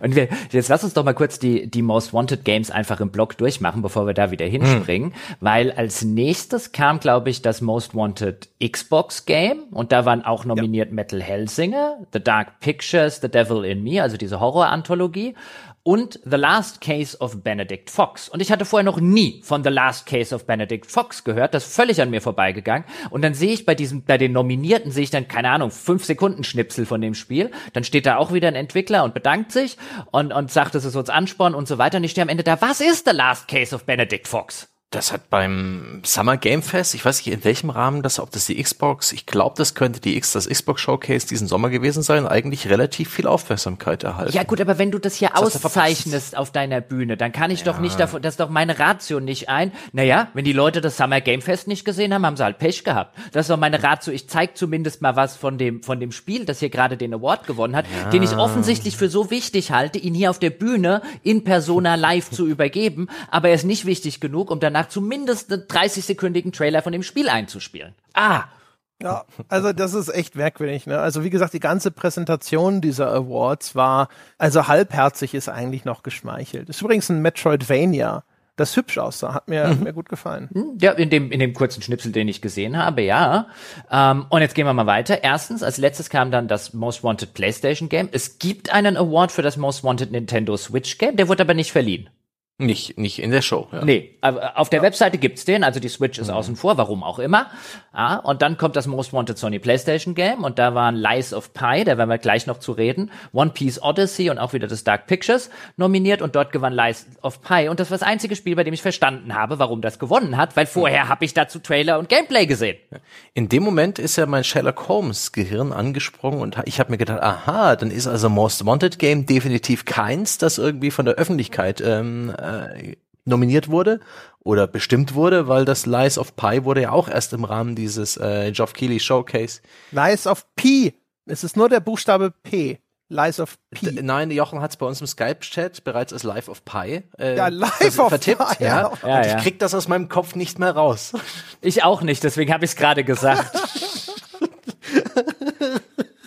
Es ist für mich jetzt Life of Pi. Die Lügen von P ist das sozusagen. Ja. Ich habe schon gedacht, oh, haben sie mich ertappt? Ja, ne. nee. Und äh, ja, bei den Most Wanted Spielen hat es anscheinend auch eine Jury. Das konnte ich, habe ich dann nachher nachgelesen übrigens äh, hm. auf der auf der Webseite der Gamescom Awards. Äh, von welchem Game verspricht sich die Jury am meisten? Scheint die äh, Ja, aber das als Most Wanted hinzustellen, das suggeriert halt auch schon wieder ein bisschen, als hätte man vorher ein paar Leute gefragt. Sie haben es doch als Most Anticipated, oder? Nee, Most Wanted ist es tatsächlich. Wirklich Wanted? Ja. Uh, genau. Ja, ja, genau. Also ich habe auch ge gedacht, so, äh, genau wie, ich glaube, Sebastian hat es eben gesagt, so, das war kein Publikumsvoting, nicht mit diesen Ergebnissen. Nee. Nee, aber, aber äh, ja. Und dann mein absoluter Lieblingsaward und mein absolutes Highlight ja, der äh, Gamescom Awards war der Gamescom Goes Green Award, der aus heiterem Himmel äh, äh irgendwann zwischen zwei Trailern verliehen wurde. Und der ist total super. Ja, erstmal gab es gab's so ein fettes Eigenlob der Gamescom, dass sie die erste mhm. Spielemesse waren, die jetzt irgendwie klimaneutral stattgefunden habe, wo ich mir auch gedacht habe, das will ich noch mal genauer wissen, ja, bevor ich euch das abnehme.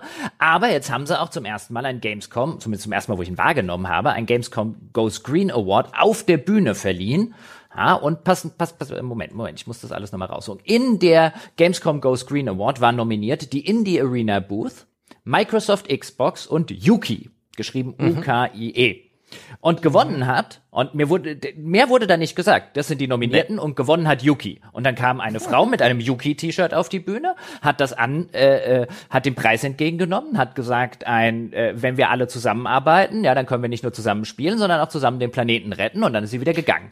Wir haben nur einen Planeten, hat sie. We only have one planet. Genau, wir haben nur einen Planeten. Ist ja, ist ja, ist ja gut, ist ja, ist ja löblich und alles finde ich ja, ja, gut, dass sie, dass sie das in dem, dass sie das so sieht. Ja, stehe ich ja dahinter. Und dann stand ich da mhm. und habe gedacht, erstens, who the fuck ist Yuki. Zweitens, was zur Hölle haben sie Grünes gemacht, um diesen Preis zu bekommen? Und stellt sich übrigens raus, Yuki ist der äh, britische Branchenverband, sowas wie den ihre, den ihr Game, den wir vorher schon in Deutschland angesprochen haben. Und auch da, also diese, diese, diese nicht vorhandene Amount of Fucks to give für den eigenen Award, wichtig genug, ihm auf die Bühne zu holen, aber wer die sind, nö. Warum die den gewonnen haben? Es geht doch nur um die Message, Jochen. Warum also da bei dem Ding, bei diesem Gamescom Green geht's doch nur um Greenwashing. Also, ja, also Virtuous Signaling würde ich jetzt fast sagen. Ja, ja und der, Be der Begriff ist ein bisschen scheiße inzwischen. Ja, und, und also mir kam das ja wie, auch ein bisschen wie Greenwashing vor. Ich habe jetzt keine Ahnung, vielleicht haben die was total Tolles gemacht. Auch da musste ich dann nachlesen, wie man den gewinnt, nämlich in der Gamescom Goes Green Award gewinnt man, wenn man besondere Anstrengungen äh, von, werden gewürdigt von, von Ausstellern, den ökologischen Fußabdruck ihres Messeauftritts zu verringern. Das wurde noch nicht mal auf der Bühne gesagt. Also, weißt du, da kriegt jetzt jemand einen Klimapreis hm. und ich weiß noch nicht mal, was er klimamäßig gemacht hat. Das wirft ja auch noch mehr Fragen auf. Vor allem bei Yuki, wo du denkst, doch, vielleicht haben die gewonnen, weil die ja nur einen Schreibtisch stehen haben. Wie groß ist ja. das? Oder ich, ich denke auch gerade an Tisch, einen Klappstuhl. Ja. Ja, oder vielleicht der, der, der eine, der, der sind alle drei mit dem Fahrrad gekommen. Ich weiß Haben es nicht. Haben auf den Holzkohlegrill verzichtet und alles. Oh, dafür kannst du mal einen Preis. Also, also, das sind so Sachen, wo du halt, okay, der, der, weißt du, der Krempel ist garantiert drin, ja, weil irgendeiner gesagt hat, wir müssen auch noch was im, so klimamäßig müssen wir auch noch was machen, ja, müssen wir ja gut aussehen und so weiter.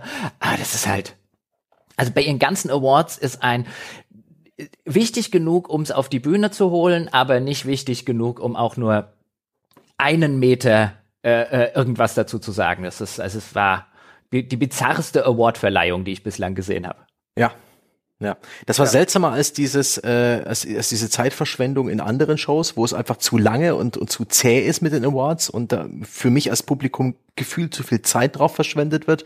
Aber da hat man dann wenigstens Kontext und das hier war einfach wirklich seltsam und auch so so abgehackt, so getrennt von der eigentlichen Geoff Keighley Show. Also auch ne, weggegeben an die Co-Moderatorin. Ein, ein, krasser Bruch auch irgendwie inhaltlich. Ein, ein, eine seltsame Entscheidung. Naja, die Gamescom hat das so gebucht. Ja? Ja, du, du, du merkst halt, dass es eine Werbesendung ist. Ja. ja. Da muss Dauerwerbesendung. Da kann der Harry Weinfurt kann auch auf der Bühne stehen. Den hätte ich übrigens lieber als Geoff Keighley. Alter, wäre das geil, wenn sie die, die All-Stars, auch Werner Schulze-Erdl und sowas, wenn sie die All-Stars ja. der, äh, der 90er Jahre Unterhaltung Genau, dann, dann der kam bei Most Wanted. 100 Leute haben wir gefragt. Ja, nennen Sie ein PC-Spiel, auf das Sie sich am meisten freuen. Sagten auch. Ja, genau. 53 Leute. ja, sagte auch, äh, keine. Ja, wir haben jetzt noch jede Menge Spiele, die jetzt in der zeitlichen Abfolge kamen, die, wo, wo man auch ja. wunderbar mit einem Wort oder einem Geräusch was dazu sagen kann. Sekunde noch ganz kurz, also nur, nur, nur zur Erklärung. Also dieses Gamescom Goes Once again, die, Überla die Überleitung Delight. Intercepted, ja. Nur verzögert ganz gut. Ich wollte nur sagen, ich habe mir das mal angeschaut mit dem Gamescom Ghost Green. Das ist selbstverständlich der Ablasshandel unserer Zeit. Ne? Da sind CO2-Zertifikate sinngemäß gekauft mhm. worden. Also, also das Interessante daran ist, dass dort, die haben ja da einen, äh, das nennt sich glaube ich Climate Partner, eine Organisation, bei der man eben hingehen kann und sagen, ich möchte quasi CO2-neutral werden aber das geht bei einer Gamescom natürlich nicht, ne? weil du hast halt einfach massiven Stromverbrauch und sonstige Dinge, die CO2-Ausstoß irgendwo produzieren. Und du kannst dann dafür irgendwelche Klimaprojekte woanders unterstützen, die dann quasi im, im Gegenwert der, deines mutmaßlichen CO2-Konsums CO2 einsparen.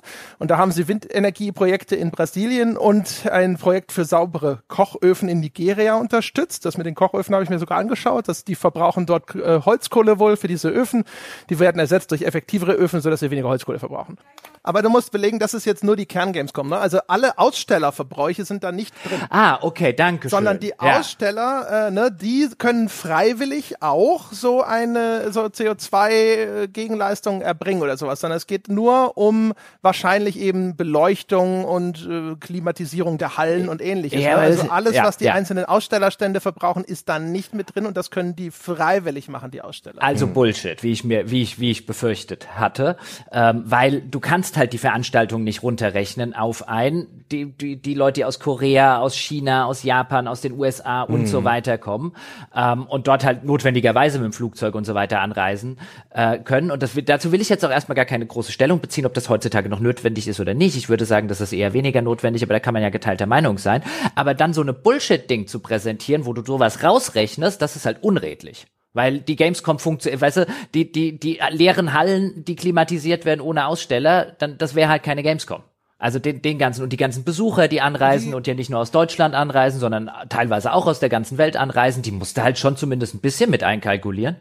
Und die Gamescom sitzt da wahrscheinlich und sagt so, ey, also unseren Teil, der das von uns verursachte CO2, das haben wir damit ausgeglichen. Ja, aber Den sie anderen haben wir es ja sogar nahegelegt. Ja, aber sie suggerieren ja, wenn sie auch noch auf dem Gamescom-Ding gehen, hier, wir als Messe, ja, sind klimaneutral oder so. Und ja, einerseits stimmt das, andererseits wissen sie zumindest, dass das grob irreführend ist. Ja, natürlich, deswegen machen sie es doch so. Ja. Arschgeigen. Also ich meine, aber das ist halt wahrscheinlich, das wirst du halt wahrscheinlich irgendwo an jeder Straßenecke. Sowas ja, aber das sowas, weißt du, das sowas ärgert mich aber dann tatsächlich, wenn Leute das machen. Dieses, dieses, äh, dieses nur, die, die das einfach nur so plakativ machen. Es gibt ja auch, äh, keine Ahnung, Leute, die jetzt, was weiß ich, wenn irgendwie eine Gay Pride Month oder so ist, einfach mal bisschen ihr Logo ändern, aber ansonsten, ähm, äh, was weiß ich, immer noch Dinge in, in Ländern produzieren, in denen Homosexuelle äh, verfolgt und so weiter werden. Aber hier in Deutschland ist gerade Gay Pride Month, also klatschen wir uns das Regenbogen-Logo rein, auch wenn wir an anderer Stelle Stelle äh, äh, Regime oder zumindest Länder äh, unterstützen, die halt alles andere als als äh, äh, freundlich gegenüber äh, diesen Menschen sind. Sowas nervt mich immer an, dieses ich ich klebe mir da diesen Aufkleber drauf mhm. und posaun's dann auch noch raus, ja, als wäre es was total Tolles. Und was ich unterm Strich gemacht habe, ist, ich habe ich hab halt einfach nur, habe mich halt einfach nur green gewascht letztlich. Ja, und in dem Fall äh, nur als Nachtrag, als Gamescom-Besucher kann man einen Euro extra zahlen, wie bei Flugbuchungen auch und so weiter, um seinen Besuch CO2-neutral zu machen. Ich finde, ich finde es ja cool. Ich finde es ja cool, wenn da, dass so eine Möglichkeit besteht. Ich finde es ja auch cool, dass eine Gamescom hingeht und sagt, wenn, weißt du, viele andere Möglichkeiten hast du ja nicht. Wir machen jetzt diesen Ablasshandel. Ja. Wir haben dann zumindest was gemacht und haben den an anderer mhm. Stelle ausgeglichen. Ich finde es ja cool, dass das gemacht wird. Dass so ein Bewusstsein dafür vorhanden ist mittlerweile, was so eine Veranstaltung halt einfach klimatechnisch bedeutet. Aber dann kannst du halt den Rest nicht rausrechnen. Also das ist der Fall, der mich dann anpisst. Mhm. Ähm, damit du halt toll dastehst und dann auch noch suggerierst, das gelte halt sozusagen für die Kom komplette Veranstaltung und das tut es ja nicht. Weil Ausstellerbesucher und so weiter halt zu der Ausstellung, zu, zu dieser Messe halt äh, untrennbar dazugehören. Hm. Nun haben wir aber schon sehr viel Zeit auf etwas verschwendet in dieser Trailer-Show, das auch nur so eine Art Wurmfortsatz war, ein bisschen Greenwashing. Ja, die LEDs, die LEDs äh, auf der Bühne haben sich grün verwandelt, ja, es, das wurde auch abgehakt, irgendwo ist das Management zufrieden, ja. Greenwashing. ja, naja. Ja, ich habe halt, wie gesagt, ja, ich fand, ich finde, wir gucken uns ja an, was so an der Veranstaltung so ein bisschen bemerkenswert ist und wo vielleicht auch andere äh, Menschen noch nicht so genauer drauf geschaut haben, weil das, ich glaube, das, das spült ja sonst an eigentlich komplett an einen vorbei. So, ja, ja, Green, Green Award, alles klar. Ja, wollen wir in dem Atemzug auch gleich ein bisschen äh, diesen seltsamen, deplatzierten, auch wie ein Fremdkörper wirkenden äh, Spendenaufruf für, war das UNICEF ähm, erwähnen? Der da mit einherging für dieses ja. äh, Klimaprojekt Playing the Play for the Planet, Playing the Planet oder sowas? So ist weißt es. Ähm, ja, ähm, äh, ja, ja. Ja, das habe ich mir auch mal angeschaut und. Du hast mehr rausgefunden, ja? Schön. Also zu diesem, zu dieser Aktion, äh, zu diesem Playing for the Planet, das habe ich mir mal angeschaut. Das sind halt so Selbstverpflichtungen der Mitglieder. Ne? Und dann mhm. äh, die Sony hat zum Beispiel versprochen, dass sie eine kostenlose VR-App, äh, die Klima über Klimawandel oder so informiert entwickeln werden oder sonst irgendwas. Die ist wohl in Arbeit. Also da gibt's so den letzten Jahresbericht, ich glaube, der ist schon vor zwei Jahren oder sowas, da habe ich mal so ein bisschen durchgescrollt. Äh, sie wollen die, die Emissionen in ihren Datacentern reduzieren und sowas. Ne? Aber da, da, auch da ist halt ganz viel so, da wird halt auch ganz viel nochmal einfach hier quasi CO2 mhm ich nenne das jetzt CO2-Zertifikate gekauft. Das sind nicht streng genommen, glaube ich, nicht diese offiziellen CO2-Zertifikate, mit denen ja teilweise schon gehandelt wird, sondern das sind halt so Ersatzleistungen. Ne? Also das, was ich hier an CO2 rausblase, ich unterstütze dafür Aktionen an anderer Stelle, wo CO2 entweder eingespart oder äh, hier irgendwie durch Aufforstung gebunden wird. Ne? Solche Sachen sind das dann teilweise. Ihr, ihr müsst kurz Aber erzählen, wovon ihr gerade redet also von dieser Aktion. Ne? Es gab diese Aktion Playing for the mhm. Planet, die wird von den United Nations äh, betrieben, eine Environment-Initiative, also so eine Umweltinitiative der Vereinten Nationen. Und die wurde dort genannt oder wurde dafür, glaube ich, geworben, dass man dafür auch spenden kann. So und das, das ist etwas, äh, das habe ich mir halt mal angeschaut. Was ist denn das? Ne? Weil sie das auch genannt haben, dass äh, die Gamescom ja mit dieser Initiative Playing for the Planet, dass die damit verbandelt sind oder so. Also das war ja auch Teil ihrer grünen Initiative. Ne? Und das sind halt so, dann kannst du freiwillig Mitglied werden und dann verpflichtest du dich halt eben selbst zu solchen Emissionsreduzierungen oder eben zu äh, einfach nur deine Communities aufzuklären ne? über umweltbewusstes Verhalten oder ähnliches. Hm.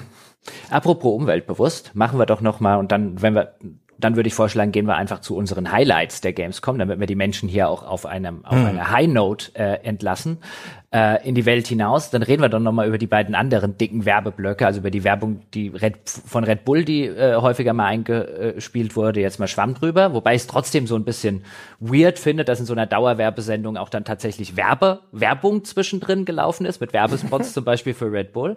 Dann gab es ja noch die eine Sache, wo uns eine äh, Astronautin von der International Sp Space Station begrüßt weird, hat. Das war oh, total ja. seltsam, weil weil mega weird. Ich glaube, das war so eine Recruitment-Nummer von der ESA, der European ja. Space Agency, aber es äh, nicht mal eindeutig. Ich bin mir nicht mal sicher. Nee, auch, auch das so ein bisschen hemdsärmelig äh, reingestreut, wo ich mir dachte, da hat halt eine, eine italienische Astronautin, die gerade auf der ISS ist, hatte halt so eine Grußbotschaft, so Hallo von der ISS, ja, Hallo an die Gamescom und die hat dann zum Beispiel noch ein bisschen erzählt, wie schön sie es und wie cool sie es findet, ähm, dass in letzter Zeit oder in den letzten Jahren so viele Space-Simulationen entstanden sind, also äh, dass sich, dass sich die Menschen auch beschäftigen mit diesem Thema Weltraum und mit der, äh, mit dem Thema Astronautik und die Frau war auch sehr sympathisch und kam cool rüber, aber es wirkte so völlig deplatziert. Man sich gesagt hat, wenn die jetzt hier ein Spiel ankündigen würde, gut, dann könnte man wieder sagen, irgendwie Werbung macht, die ESA macht Werbung für irgendwie ein Spiel oder so. Aber wenn das jetzt in einem Blog von Science-Fiction-Spielen oder so stattgefunden hat, es gibt sogar, gab sogar ein Spiel, was sie vorgestellt haben, aber völlig entkoppelt von der Grußbotschaft der Astronautin, in dem es offensichtlich darum geht, so Weltraum Atommüll zu bergen. Das wirkte einfach nur, weiß, weiß auch nicht, ob das irgendwie so ein Recruitment-Trailer von der ESA war. Die, wie gesagt, die Astronautin war sympathisch, alles cool, ja, wirkt wie eine, wie, wie eine, wie eine, wie eine, also sehr sympathische Frau, die offensichtlich, ja, wenn sie ISS-Astronautin ist, äh, wirklich spitze in ihrem Feld ist. Ich habe nur keine Ahnung gehabt, was das hier soll. Ich fand es mega weird. Ich habe die ganze Zeit drauf gewartet, dass sie jetzt irgendwas sagt, was mir erklärt, warum sie hier mhm. diese Videobotschaft einspielen. Und ich, wie gesagt, es endet auf so einem ESA-Logo und sie lässt anklingen, dass Entwicklungen aus der Spielebranche auch irgendwie den Eingang in die Raumfahrt gefunden haben. Und ich vermute deswegen, dass das vielleicht so eine Art Recruitment-Ding ist, so hey, ich weiß nicht, Spieleprogrammierer, Visualisierungsexperten, ihr könntet auch für die ESA arbeiten, sowas in die Richtung. Aber es war für mich ein totaler Fremdkörper. Ich hatte keine Ahnung, dachte vielleicht, hey, vielleicht, weiß ich nicht, vielleicht war die früher Spieleprogrammiererin oder sonst was und jetzt ist sie Astronautin oder es geht, läuft darauf hinaus, aber nope. Nope. Nope. Und dann ging's äh, äh, munter weird weiter, nämlich dann stand Geoff Keighley plötzlich neben einem anderen Herren, der ihm einen Pokémon Mini, also die Automarke Mini, vorgestellt hat. Ja. Und das war der Punkt, an dem ich mir gesagt habe, jede Chance, den E3, äh, den Gamescom Relativierungspanda rauszulassen, ist hier gestorben, das übersteigt meine Fähigkeiten. Ja, da sind sie echt, das war nicht Jumping the Shark, sondern Jumping the Dorito Box oder was auch immer. Also bemerkenswert. Also auch bemerkenswert inkompetent in seiner Umsetzung. Ne? Also es ging um eine spezielle Sorte Mini. Ich glaube, Aceman heißt das Modell. Kann das sein?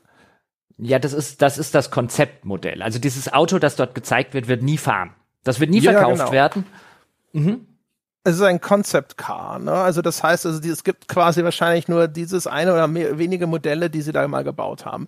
Aber das war so geil unfähig alles. Also Yep. da war der Typ von, was ist das BMW, ne? Das ist, gehört Mini? Ist das BMW? Ja, das BMW. So, also da steht dieser Mensch und sagt so, und der, der sagt so, Pokémon und wir haben voll viel gemeinsam. Wir sind beides ikonische Brands. Und ich so, oh Gott, es geht schon Also- gut los. Und dann vor allem, er, dann erklärt er die, das Konzept dieses Autos und meint so, du kannst deine Konsole mit dem Aceman verbinden. Und ich so, aha, okay, okay, Moment mal, welche Konsole? Sagt er nicht. Und dann so, und dann zeigt er dir und dann merkst du schon, er hat keine Ahnung, was ist, was dann passiert. Dann sagt er Sachen wie, ja, der zeigt dir dann so ganz viel Pokémon-Zeug an, aber vor allem Pikachu. Und ich so, hä? Du weißt nicht, was danach passiert, oder? Die Idee ist nur, du kannst deine Konsole damit verbinden und es, es, auf einmal ist ganz viel Pokémon-Zeug auf deinen Bildschirm im Auto. Also es ist wirklich Corporate-Sprech vom Feinsten. Da bin ich aktiv dümmer geworden durchs Zuhören und das war wirklich unerträglich und auch gefühlt zu lang. Das war der eine Moment, wo, wo sie diese Show einfach gestreckt hatten. Ich einfach wollte, dass es aufhört. Dass es aufhört. Bitte hör auf, hört auf. Ja, aber BMW hat doch genug dafür bezahlt. Ja, das war der. Aber, aber, aber, aber, aber, aber offensichtlich haben sie, sie haben zwar bezahlt für diese, diese Werbeplatzierung, aber danach war kein Geld mehr über, um auch nur den Mitarbeiter zu briefen, der diese Scheiße verkaufen muss irgendwie. Ich meine, wirklich, der Aceman ist voll elektrisch, wie Pikachu. Äh, Oh. Und dann so, und dann, dann, später kommt es sogar noch mal wieder. Dann sagt er auch, was, wenn sich ein Auto mit deiner Spielkonsole verbinden könnte, genau wie mit deinem Handy? Ich so, ja, ja, was denn dann? Was, was passiert denn dann? Und er so, ja, daher vermarkten wir einen verspielten Brand, genau wie Pokémon, weil auch der Aceman so verspielt ist wie Pokémon. Ich so, what the fuck, du hast keine Ahnung, oder? Du, du hast ja einfach gedacht so, hey, Auto und Konsole, äh, Pikachu. Und vor allen Dingen, ich, ich fahre ja privat selbst einen Mini. Ja, das so das Auto, das ich, das ich quasi schon, schon immer mal fahren wollte. Ja, und jetzt tue ich das und ich bin eigentlich sehr zufrieden damit und angesichts von diesem, von diesem Werbeblock müsste man eigentlich ernsthaft in Erwägung ziehen, sofort dieses Ding zu verkaufen.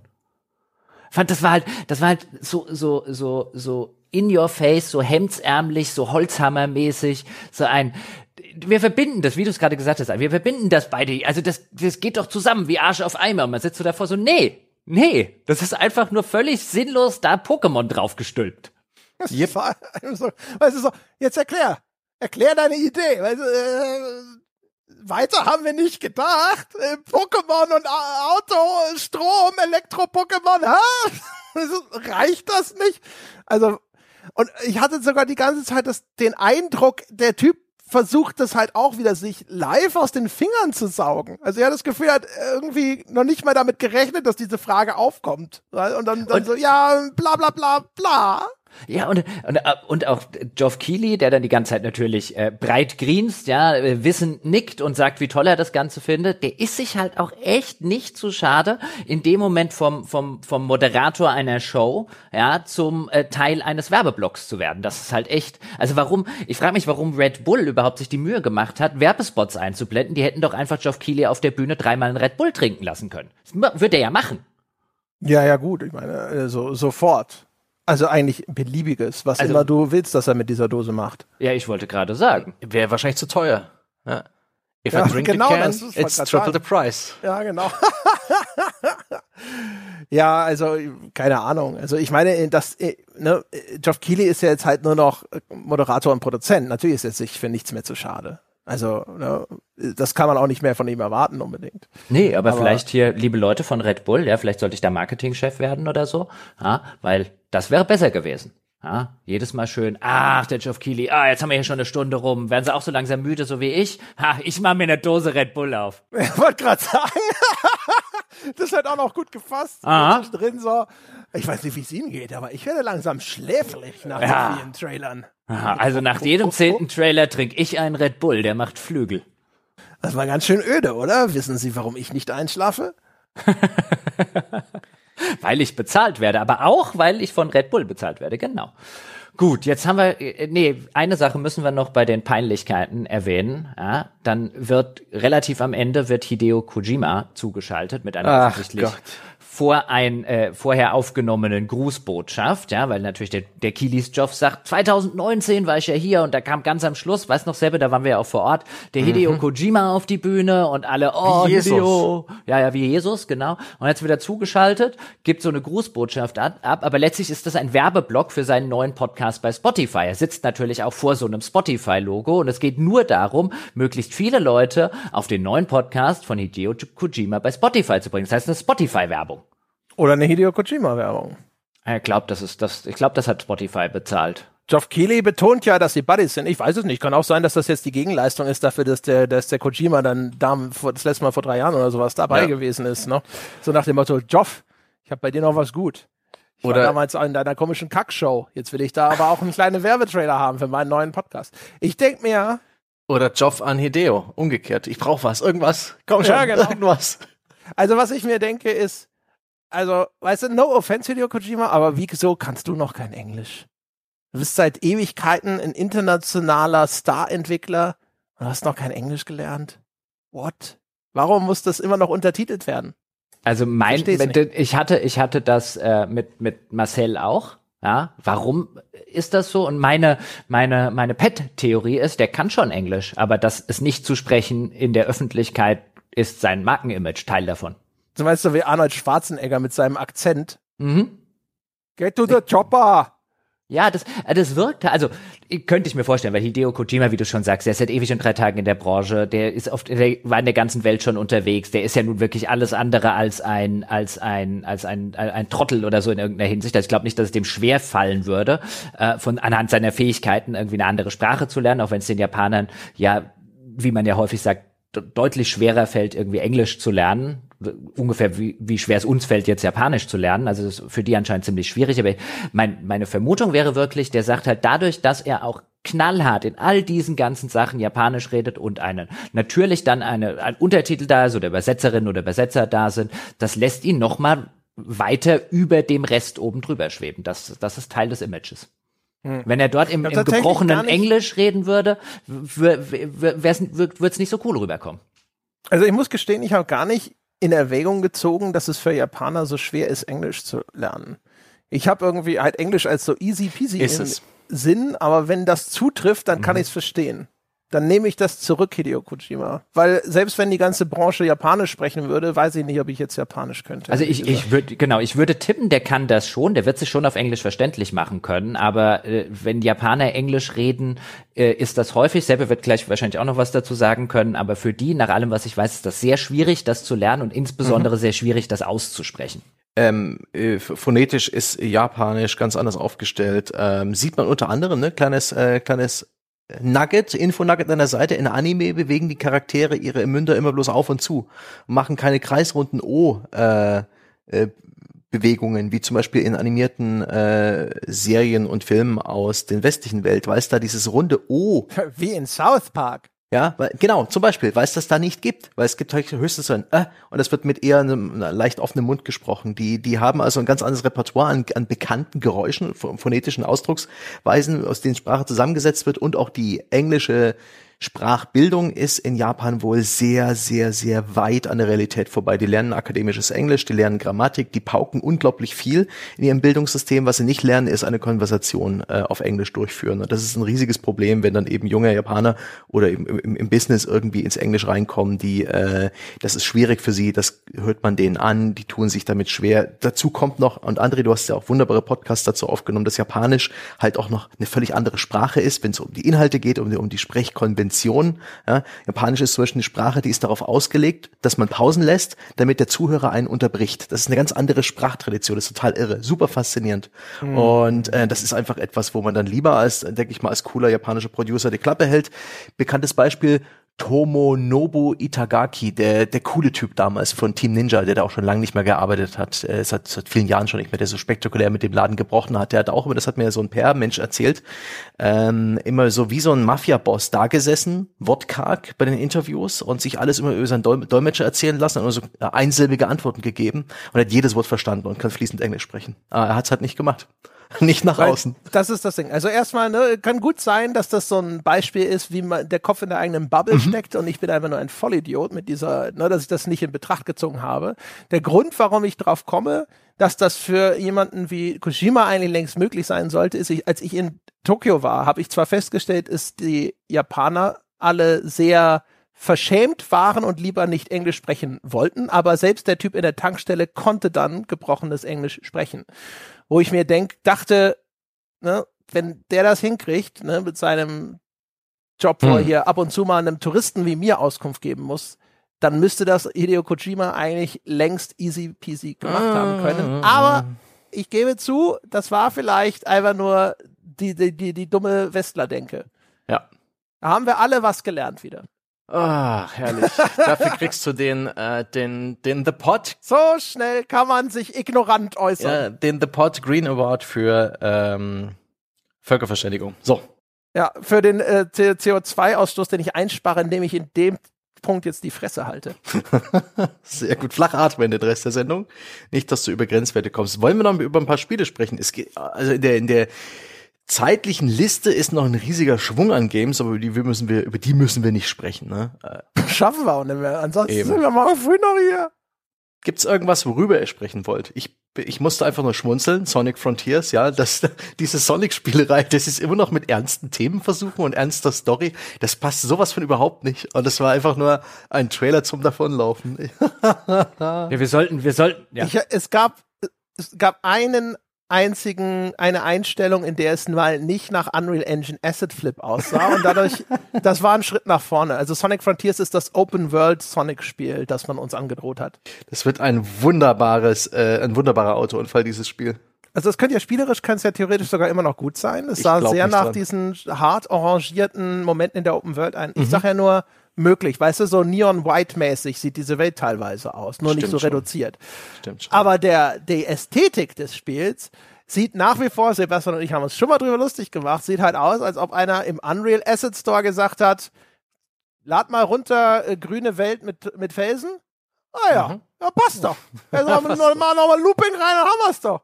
Ja, aber ich habe jetzt, äh, ich will jetzt direkt überleiten zu etwas, was wahrscheinlich Jochen eh sagen wollte. Jochen, wie hast du reagiert, als plötzlich der Autor Brian äh, Brandon Sanderson zu sehen war? Äh, sehr erfreut. Der ist ja sehr umtriebig aktuell. Ja, ja. Äh, Brandon Sanderson, Fantasy- und Science-Fiction-Autor, ähm, unter anderem bekannt dafür, dass er die äh, äh, Rat der Zeit-Reihe von Robert Jordan zu Ende geschrieben hat, hat aber eine ganze Reihe von äh, sehr gut, guten bis sehr guten äh, Romanen auch selbst ersonnen, ist jetzt wahrscheinlich gerade der umtriebigste ähm, äh, Science-Fiction- und Fantasy-Autor, den es dort draußen gibt, hat vor nicht allzu langer Zeit einen Kickstarter für vier unveröffentlichte äh, Romane gemacht und dort zig Millionen eingesammelt. Der dürfte gerade der bestbezahlte Schriftsteller auf diesem Planeten sein mhm. oder zumindest nicht weit davon entfernt. Und der wurde eingeblendet, um äh, das neue Spiel der Subnautica-Macher zu präsentieren. Und ich so, oh ja, weil er anscheinend die Hintergrundgeschichte dazu geschrieben hat. Und natürlich denke ich dann zuallererst an Elden Ring und George R. R. Martin. Aber Brandon Sanderson wirkt mir nicht wie ein George R. R. Martin. Der wirkt mir wie jemand ähm, und auch sein ganzes Schaffen äh, drückt das eigentlich aus wie jemand, der, wenn er sowas macht, sich dann auch hin auf den Hosenboden setzt und auch tatsächlich was macht. Und ich so, yay, yay, yay. Und dann habe ich das Spiel gesehen, habe gedacht. Der ist auch noch nicht an der Stelle, wo er einfach richtig viel Kohle kriegt, damit nur sein Name draufsteht. Der muss noch ja. was machen dafür. Äh, jetzt nicht mehr. Nach dem Kickstarter nicht mehr. ja, ähm, aber ich so, yay, yay, yay, yay, yay. Und dann habe ich das Spiel gesehen und ich denke mir, oh, eigentlich spielerisch sieht so ein bisschen, geht so ein bisschen wie es aussieht, in die XCOM-Richtung, also Rundentaktik mit äh, so richtigen Tabletop-Modellen, die dann auch unten mhm. so einen, die dann auf so einem, auf so einem Aufsetzer dann auch draufstehen ja, und der, der ganze Optik dem Tabletop nachempfunden ist. Das finde ich cool. Also es ist wirklich wie, wie, wie Tabletop live umgesetzt. Ne, also ich finde, XCOM ist vielleicht sogar irreführend. Es ist eher, stellt man sich eine richtige Mac-Warrior-Partie, eine physische vor, als eine virtuelle Umsetzung. Ja, aber die, die, ich würde jetzt halt sagen, die meisten Leute haben den Tabletop-Erfahrung wahrscheinlich nicht und können sich das nicht so einfach vorstellen. Mo Moment, du hast ja gefragt, was ich davon denke. Jetzt mhm. lass mich es auch zu Ende erzählen. Tabletop finde ich super. Sie haben dann auch einge, äh, angezeigt, ähm, äh, das Feature, dass man dann Miniaturen im Spiel auch bemalen kann mit so einem mit so einem mit so einem eigenen Malfeature. Äh, muss man jetzt natürlich nicht, äh, aber kann man dann die Miniaturen auf äh, die Farben ändern und Schattierungen ändern und so weiter. Finde ich alles ganz cool. Aber diesen überzogenen Comic-Look, den das Ganze hat, den mag ich überhaupt nicht. Mhm. Ich finde, vom Look her saß ich davon so, nee, oh, Brandon. Das heißt übrigens Moonbreaker. Richtig. Es, ich würde es in die Hearthstone-Ecke stecken. Also von der Inszenierung her macht es äh, fürs Tabletop-Genre das, was Hearthstone fürs äh, Trading Card Game Genre gemacht hat, eben auch ein relativ kleines Spielfeld, alles schön animiert. Das sind zwar bloß so Tabletop-Figuren, die praktisch keine Animationen haben, aber diese Figuren selbst werden, wie die Karten bei Hearthstone, eben selbst animiert. Die springen durch die Gegend, die, die haben vielleicht auch noch einen Effekt und so weiter. Und das wirkt sehr physisch, sehr so, so taktil. Das gefällt mir sehr, sehr gut und es scheint auch einen relativ kleinen Scope zu haben. Du hast nicht sehr viele Einheiten. Du hast auch so eine Art Deckbuilding. Du musst dich entscheiden, welche Einheiten du da reinbringst. Und ich finde, das wirkt insgesamt jetzt vielleicht nicht wie ein Spiel, das um unbedingt meins ist, aber es wirkt rund und kohärent, ins, inklusive dieses Features, dass man die Figuren anmalen kann, habe ich mir ein kleines Herzchen daneben gemalt, weil ich finde, das trifft irgendwie einen Fandom auf den Punkt. Das ist einfach ein Teil von äh, diesem Hobby der äh, Tabletop Games und dass sie das dann auch da gleich abbilden und das offensichtlich mit einem ganz soliden, äh, mächtigen Editor, das finde ich irgendwie, da, da, da kennt jemand äh, die Nische und, und scheint denen was Nettes äh, hinzupräsentieren. Aber tatsächlich hätte ich mir hätte mich ein Fantasy-Szenario mehr abgeholt als dieses äh, Borderlands ohne Borderlands zu sein Sci-Fi-Szenario, das völlig äh, beliebig wirkt. Ja, es ist schon eher Sci, es ist schon eher Sci-Fantasy. Ja, ähm, ja. Äh, wenn mm. ich mir die Modelle teilweise angucke. Äh, gegen die Modelle habe ich auch gar nichts, aber der, der, der ganze Look irgendwie draußen rum, der ist mir zu, zu, zu comichaft und äh, mhm. mir, mir, also einfach eine persönliche Vorliebe. Mir, ich da hatte halt gehofft, insbesondere äh, äh, dass ich zuerst ähm, Brandon Sanderson eben gesehen habe, der sagt, hier, für mhm. das kommende Spiel von Subnautica habe ich die Hintergrundgeschichte geschrieben und ich so, oh, und dann kam halt so was Comichaftes dabei raus und das verbinde ich auch eigentlich gar nicht mit Brandon Sanderson und seinem, seinen Werken, zumindest denen, die ich gelesen habe. Und mir wäre jetzt so ein ernsthaftes, also ein richtiges, vielleicht ein düsteres Fantasy-Setting viel lieber gewesen, aber es ist definitiv ein Spiel, das ich im Auge behalten werde. A, kompetente Entwickler, B, grundsätzliches Spielprinzip total meins, C, Brandon Sanderson, da werde ich mhm. dann über die Optik hin weggucken. Ich denke aber auch, dass der nicht mehr gemacht hat, als irgendwie ein Lore-Grundgerüst geschaffen. Also ich glaube nicht, dass dieses Spiel eine Story erzählt, sondern eher, dass du nette Beschreibungstexte für jede Einheit hast.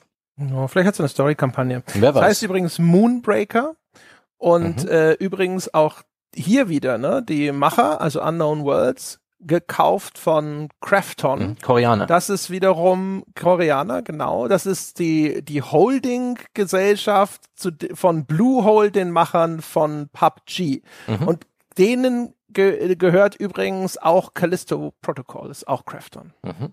Gut, machen wir mal weiter mit den Highlights. Wir haben uns jetzt an den Lowlights so aufgehongen, aber ein paar Highlights müssen wir hier, glaube ich, noch äh, unterbringen, weil, also ich habe noch ein paar habe ein paar Sachen, die mir jetzt relativ oder ziemlich gut gefallen haben. Nämlich einmal natürlich, wir haben es schon erwähnt, The Lies of P. Ja, jetzt habe ich mhm. sogar richtig gesagt. Und zwar ein, passen Sie auf, meine Damen und Herren, die es nicht mitgekriegt haben, Pinocchio als Souls-like in einem Steampunk-Setting. Und das mhm. Art-Design, der Look des Spiels, überhaupt diese ganze Idee, diese Pinocchio-Erzählung in so ein, ein äh, düsteres, äh, äh, Souls-like Steampunk-Setting zu, ver, äh, äh, zu verfrachten. Klingt super, mir hat das Art-Design geil gefallen, also beste Spiel, das ich gesehen habe. Ähm, sie haben auch handfestes Gameplay gezeigt, das sieht, sah jetzt alles relativ kompetent aus, aber ist halt ein Gameplay-Trailer, wie sie es am Ende spielt, kann eine völlig andere Geschichte sein. Aber wenn ich mit einem einzigen Spiel aus dieser Messe oder aus dieser ja, aus der Messe kann man schon sagen und insbesondere aus dieser Opening Night Live rausgehe, wo ich sage, behalten Sie das im Auge, meine sehr verehrten Damen und Herren, dann ist es The Lies of P. Das sah echt, echt stark aus. Auch Südkorea übrigens. In dem mhm. Falle NeoWiz als Publisher und Round 8 ist der Entwickler, kommt glaube ich auch aus Südkorea. Also ich erzähle das übrigens nur, weil ich ja eingangs gesagt habe, dass jetzt hier die äh, asiatischen Publishing- und Entwicklungsfirmen dieses Jahr relativ stark aufgetreten sind und die Lücken füllen, die Sony und Co. gelassen haben. Deswegen erwähne ich das die ganze Zeit. Ähm, genau, ich fand es auch super cool. Sah für mich aus wie Nier Automata meets Dark Souls mit eben Pinocchio als Cyber Warrior. Fand ich erstmal so, also das ist so abgedreht, super.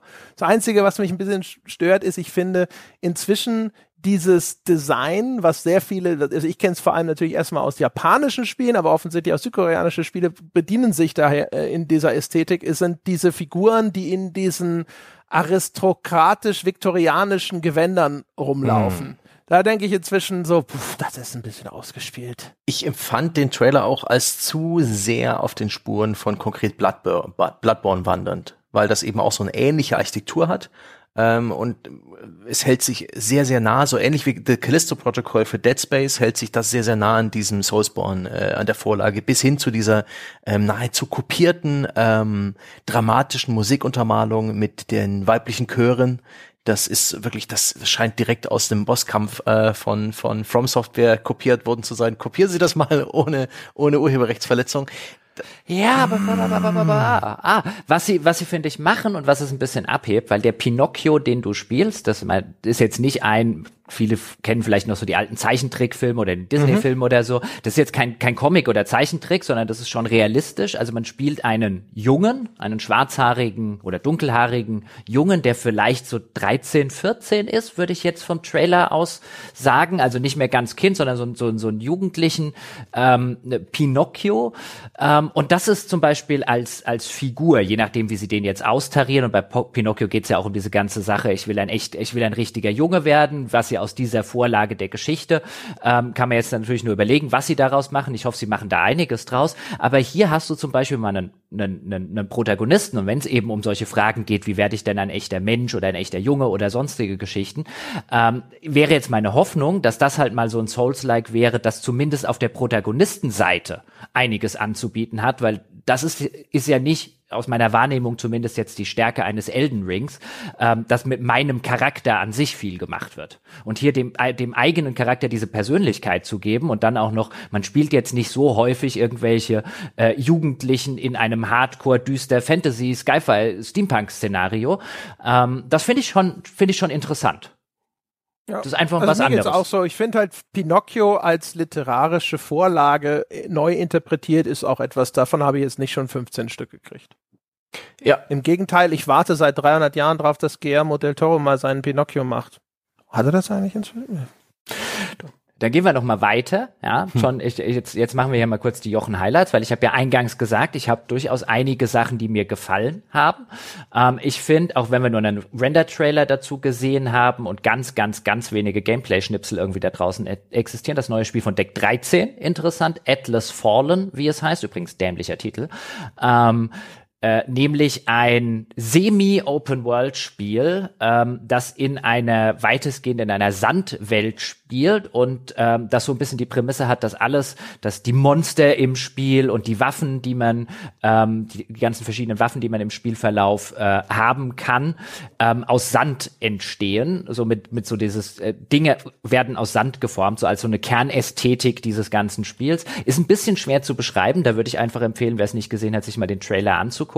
Das Ganze soll auch jetzt im Gegensatz zu The Search und The Search 2 nicht mehr so ein Hardcore Souls-like sein, wie man gehört hat. Also nicht mehr nur oder sehr viel oder eher sehr wenige Gegner und dafür sehr starke mhm. Gegner, sondern im Gegensatz jetzt mehr Gegner, soll sich ein bisschen schneller spielen, vielleicht ein bisschen offensiver äh, spielen. Es soll größere Areale geben, ohne jetzt zur richtigen Open World zu werden. Da bin ich sehr gespannt drauf, weil da gibt's jetzt auch schon viele ähm, äh, viele Diskussionen äh, da draußen, was es denn jetzt eigentlich unter dem Strich tatsächlich wird. Vielleicht irgendwie überhaupt kein Souls-like oder sonst was. Mein Tipp wäre, dadurch, dass, ich meine, Deck 13 hat jetzt vor einigen Jahren The Search 2 auf den äh, Markt gebracht, aber das liegt jetzt ja auch noch nicht irgendwie sieben Jahre oder so zurück. Also ich würde da jetzt nicht irgendetwas erwarten, was komplett diametral anderes ist. Die haben ihre eigene Engine. Klar, die kann man weiterentwickeln in der Zeit, aber was so realistische Entwicklungszeiten angeht, würde ich schon sagen, das wird im auf vielen Kernebenen wird es auf viele auch technische Sachen zurückgreifen, wie jetzt auch The Search 2 natürlich weiterentwickelt. Ich würde jetzt nicht auf ein komplett anderes Spiel tippen, aber wenn sie es schaffen, und das finde ich ganz interessant, ein bisschen mehr in diese offenere Areale, ähm, vielleicht weniger Hardcore an manchen Stellen als The Search 2 und dafür eine coole Mechanik, wie sie haben, mit sehr vielen verschiedenen Waffen, die du eben aus diesem Sand dann herauszaubern oder ziehen kannst. Das ist was, was man, was ich auch definitiv im Auge behalten werde, weil ich finde es ganz löblich, dass sie da mal versuchen, sie hätten jetzt auch sagen können, wir machen einen Search 3, ja, oder wir machen vielleicht eine neue IP, aber die funktioniert genauso wie The Search. Und hier sieht man jetzt, glaube ich, ein Studio, das sagt ein, wir haben jetzt zwei Spiele dieser Sorte gemacht. Davor haben wir Lords of the Fallen gemacht, also eigentlich haben wir drei Spiele dieser Sorte jetzt am Stück gemacht. Jetzt entwickeln wir uns auch als Studio mal vielleicht ein bisschen weiter. Soll auch jetzt einen Protagonisten geben, der zum ersten Mal so ein bisschen in der Deck 13 Geschichte, na nicht zum ersten Mal, die hatten ja noch andere Spiele, aber jetzt äh, im Unterschied zu Search zumindest dann auch was zu sagen hat im Rahmen der Handlung. Also da bin ich jetzt sehr gespannt drauf. Mhm. Guter Trailer. Ich fand, es hatte Monster Hunter Vibes und das machte es sofort uninteressanter. oh, du, du musst noch bekehrt werden, so, so. Ich glaube, ja. habe ich, hab ich aber auch gelesen, ähm, dass einige das gesagt haben, dass es Monster Hunter Vibes hat. Ich glaube, ich glaube nicht, dass sie in die Richtung gehen, aber ähm, anscheinend lesen das einige da rein. Ich fühlte mich. Ich weiß, es ist einfach nur, wie es aussah. Ich bin mal gespannt. Also ich bin natürlich daran interessiert, weil es von Deck 13 ist und wir sind ja mit einigen von denen freundschaftlich verbandelt und dementsprechend habe ich ein Interesse an dem, was die da machen, einfach deswegen, weil ich sehen will, was sie als nächstes tun. Und weil ich ja auch irgendwann mal gesagt habe, und das gilt immer noch, ich eigentlich große Hoffnung habe, dass vielleicht Deck 13 am ehesten eines der Studios ist, die irgendwann mal den Sprung zu einem richtigen AAA-Spiel schaffen könnten. Mal schauen. Ne? Aber ehrlich gesagt, ich, ich, ich hätte mir gewünscht, sie bleiben in der Soulspawn-Ecke und perfektionieren das, anstatt nochmal in eine andere Richtung zu marschieren. Aber ich bin gespannt, was rauskommt. Hm. Und dann habe ich noch groß auf der Liste stehen, Where Winds Meet, also wo sich die Winde treffen. Ein Action-Advent. Aber du mochtest Ghost of Tsushima gar nicht. Nee, nicht so sonderlich, aber die Ästhetik hier gefällt mir besser, auch wenn ich den Finger nicht drauflegen kann. Also das ist auch so ein, ist so ein Action-Adventure, Open World Fragezeichen. Es gibt auch ein bisschen Gameplay zu sehen. Ich mag die Ästhetik hier sehr gerne. Also das hat auch so Samurai-Kämpfe, Samurai-Schwerter in einer düsteren, eher mittelalterlich angehauchten chinesischen äh, Umgebung. Ich glaube, das spielt während, habe ich gelesen, während der Song-Dynastie in China, als ob mir das jetzt weiterhelfen würde. Keine Ahnung, wann die war. Aber halt auch so ein Samurai-Spiel. Auf die stehe ich eigentlich nicht, aber ich, von dem Ding hat mir jetzt die Ästhetik echt gut gefallen. Das war ein Fall, wo ich die ganze Zeit am, beim Trailer überlegt habe, gefällt mir das oder nicht. Am Anfang wirkte es wirklich wie eine, eine dreiste äh, Ghost of Tsushima-Kopie, ja, der China-Klon, ja, ein Klischee aus den 90ern. Aber das hat sich dann Gott sei Dank aufgelöst, weil es ein bisschen abgefahreneren Shit gegen Ende hin etabliert hat. Und das finde ich dann schon wieder schön, wenn es ein bisschen übertriebener wird. Diese ganze, oh Gott, André, wie heißt das? Wushu? Wuxia? Wuxia. Wushia, ja, dieses ganze Wushia-Zeug, wo dann eben die, äh, wo, wo halt die Kraft des Helden äh, außerhalb der westlichen Gewohnheiten eskaliert. Das finde ich ein wunderbares äh, Genre und das ist finde ich cool. Und wenn das Spiel sowas abbildet, da bin ich schon wieder mit dabei. Das hat dann auch dann hinten raus im Trailer ein paar schöne Szenen. Steht bei mir auch, ähm, was steht daneben? Könnte das cool sein? Fragezeichen. Darauf habe ich mich geeinigt. Ey, es hat offensichtlich ein Feature, das, das man in den Gameplay-Szenen gesehen hat. Dem, also die Trailer ist so, die Hälfte ist halt äh, ist halt mhm. Zwischensequenz mhm. und die andere Hälfte Trailer und äh, äh, Gameplay. Und was man in dem in dem Gameplay gesehen hat, ist ein, der steht dann auf einem auf so einem kleinen äh, auf so einem kleinen Boot und äh, vor einem riesengroßen Kack Schlachtschiff und schießt da so ein paar Brandpfeile rein. Das sieht noch relativ normal aus. Und dann läuft er über das Wasser zu mhm. dem Schiff und läuft an dem Schiff so ein bisschen per Wallrunning sozusagen mhm. hoch. Und ich stand so davor und dachte, endlich, endlich ein Spiel, ja, bei dem ich nicht schwimmen muss. Ein Charakter, der übers Wasser laufen kann. Perfekt! Das ist schon cool. Und so Open-World-Spiele mit Superfähigkeiten, so äh, siehe Prototype, siehe, äh, wie hieß das von Sucker Punch? Äh, ich stehe auf dem Schlauch. Infamous, ganz genau, das hat was. Das macht Spaß, sich mit Superkräften durch eine Open World zu bewegen, so ein bisschen der, deutlich besser und schneller und toller als alle andere zu sein. Das könnte passen. Die Seite gegönnt. Ähm, Ja, alleine dafür, ja, in jedem anderen, was in so einem Assassin's Creed und wie sie nicht alle heißen, stehst jetzt auf dem Boot, hast du deine paar Pfeile hingeschossen, irgendwie den Kahn, irgendwie die Segel in Brand gesetzt und jetzt musst da hinschwimmen. Und dann stehe ich immer schon da und denke mir, ich habe keinen Bock da jetzt hinzuschwimmen. Und dann muss ich da hochklettern, dann dauert das ein Weilchen. Und alleine als ich die Szene gesehen habe, ja, ja, danke, übers Wasser gehen, das ist eine Fähigkeit, die Open-World-Spiele benötigen. hm, hm, hm, hm, hm. Hm? Da ist äh, die Messlatte hochgelegt worden. Ja, das äh, überraschend. Ich hätte gedacht, du äh, singst das hohe Lied auf das neue Genshin Impact Update, aber dann das, ne? Where Winds Meet. Ich habe ja gedacht, äh, äh, das Weird, Weird Song, Weird Song, ne? Wurde Weird Song, angekündigt ja. als etwas von Fallout-Veteranen. Äh, es, die Firma heißt Something Wicked Games. Da habe ich gedacht, das, das muss dem Jochen ja gefallen, auch wenn es nur ein paar Artworks sind. Ja, ja, also ich hab's zumindest auf der Uhr, hab's jetzt nicht bei den Highlights, weil man einfach viel zu wenig gesehen hat. Ähm, es hat Bonuspunkte für Something Wicked Games, ähm, das ja ein Ray Bradbury Zitat äh, äh, ist, by the prickling of my thumbs, something wicked this way comes, ähm, das ich sehr gerne mag. Aber das ist halt, man hat zu wenig gesehen und die Fallout-Veteranen, es stimmt schon, dass sie welche sind, sind aber, also äh, der Studioleiter ist offensichtlich der Jeff Gardiner und äh, der hat jetzt auch durchaus schon Game Design gemacht, sozusagen in seinen frühen Jahren, aber die ganzen äh, letzten Jahre, also sehr lange bei Fallout 3 und bei Fallout 4 war er Produzent, bei Fallout 76 war er Project Lead, also das, was vielleicht am wenigsten gut angekommen ist. Das ist jetzt nicht der erste, wo ich jetzt bei den Fallout, äh, alten Fallout-Machern sagen würde, oh, wenn der mit an Bord ist, aber hey, er hat an einigen coolen Spielen mitgemacht. Sie haben sogar was von Lovecraft-Inspiration gesagt. Mhm, mhm, spielt in einer fiktiven Version Portugals im Mittelalter. Mhm. Der Trailer sagt nur wirklich nicht viel. Es war für mich mal ein Anlass, das Wort Wird W-Y-R-D, im Deutschen heißt es Wurt, W-U-R-D, nachzurecherchieren, ein, alt, ein germanischer Begriff äh, für das Geschick oder das Schicksal. Ähm, eine, ja, weiß ich nicht, ein angenehmes Wort, das auf Englisch irgendwie, das holt mich ab. Das, dieses blöde kleine Word. das, das hat so ein bisschen, das, da, da ist Fantasy dabei, das, das hat gleich, das ist auch der, der Wortursprung für das äh, heutige Weird, das Seltsame und Komisch im Englischen und ähm, irgendwie äh, erzeugt der Titel allein in meinem Kopf gewisse Erwartungen, das finde ich ganz spannend, aber der Trailer zeigt halt eigentlich gar nichts vom Spiel, außer halt so ein paar Versprechungen mit diesen Accolades. Also bin, bin sehr gespannt, aber ich, dem, das habe ich jetzt nicht auf meiner Liste der, der bemerkenswerten Spiele. Und das letzte, was ich auf der Liste habe, und dann könnt ihr gerne auch noch durch eure Highlights, die wir noch nicht haben, durchgehen, ist, äh, das war jetzt kein Highlight, aber an dem Moment, wo Geoff Keighley versucht, eine Reaktion des Publikums zu bekommen für Homeworld 3 und es kommt nicht. Goldig. Super. Nichts. Super. Das äh, habe ich auch sofort in den, in den Skype-Chat gelollt, als das passiert ist. Gold, wirklich pures Gold. Du merkst aber, wo ich aber auch gedacht habe, was ist das denn da für ein Publikum, das da offensichtlich keine Sau Homeworld kennt? Also, das war merkwürdig. Junge Leute, André. Das sind junge Leute und nicht Manfred, äh, nicht Michael Graf.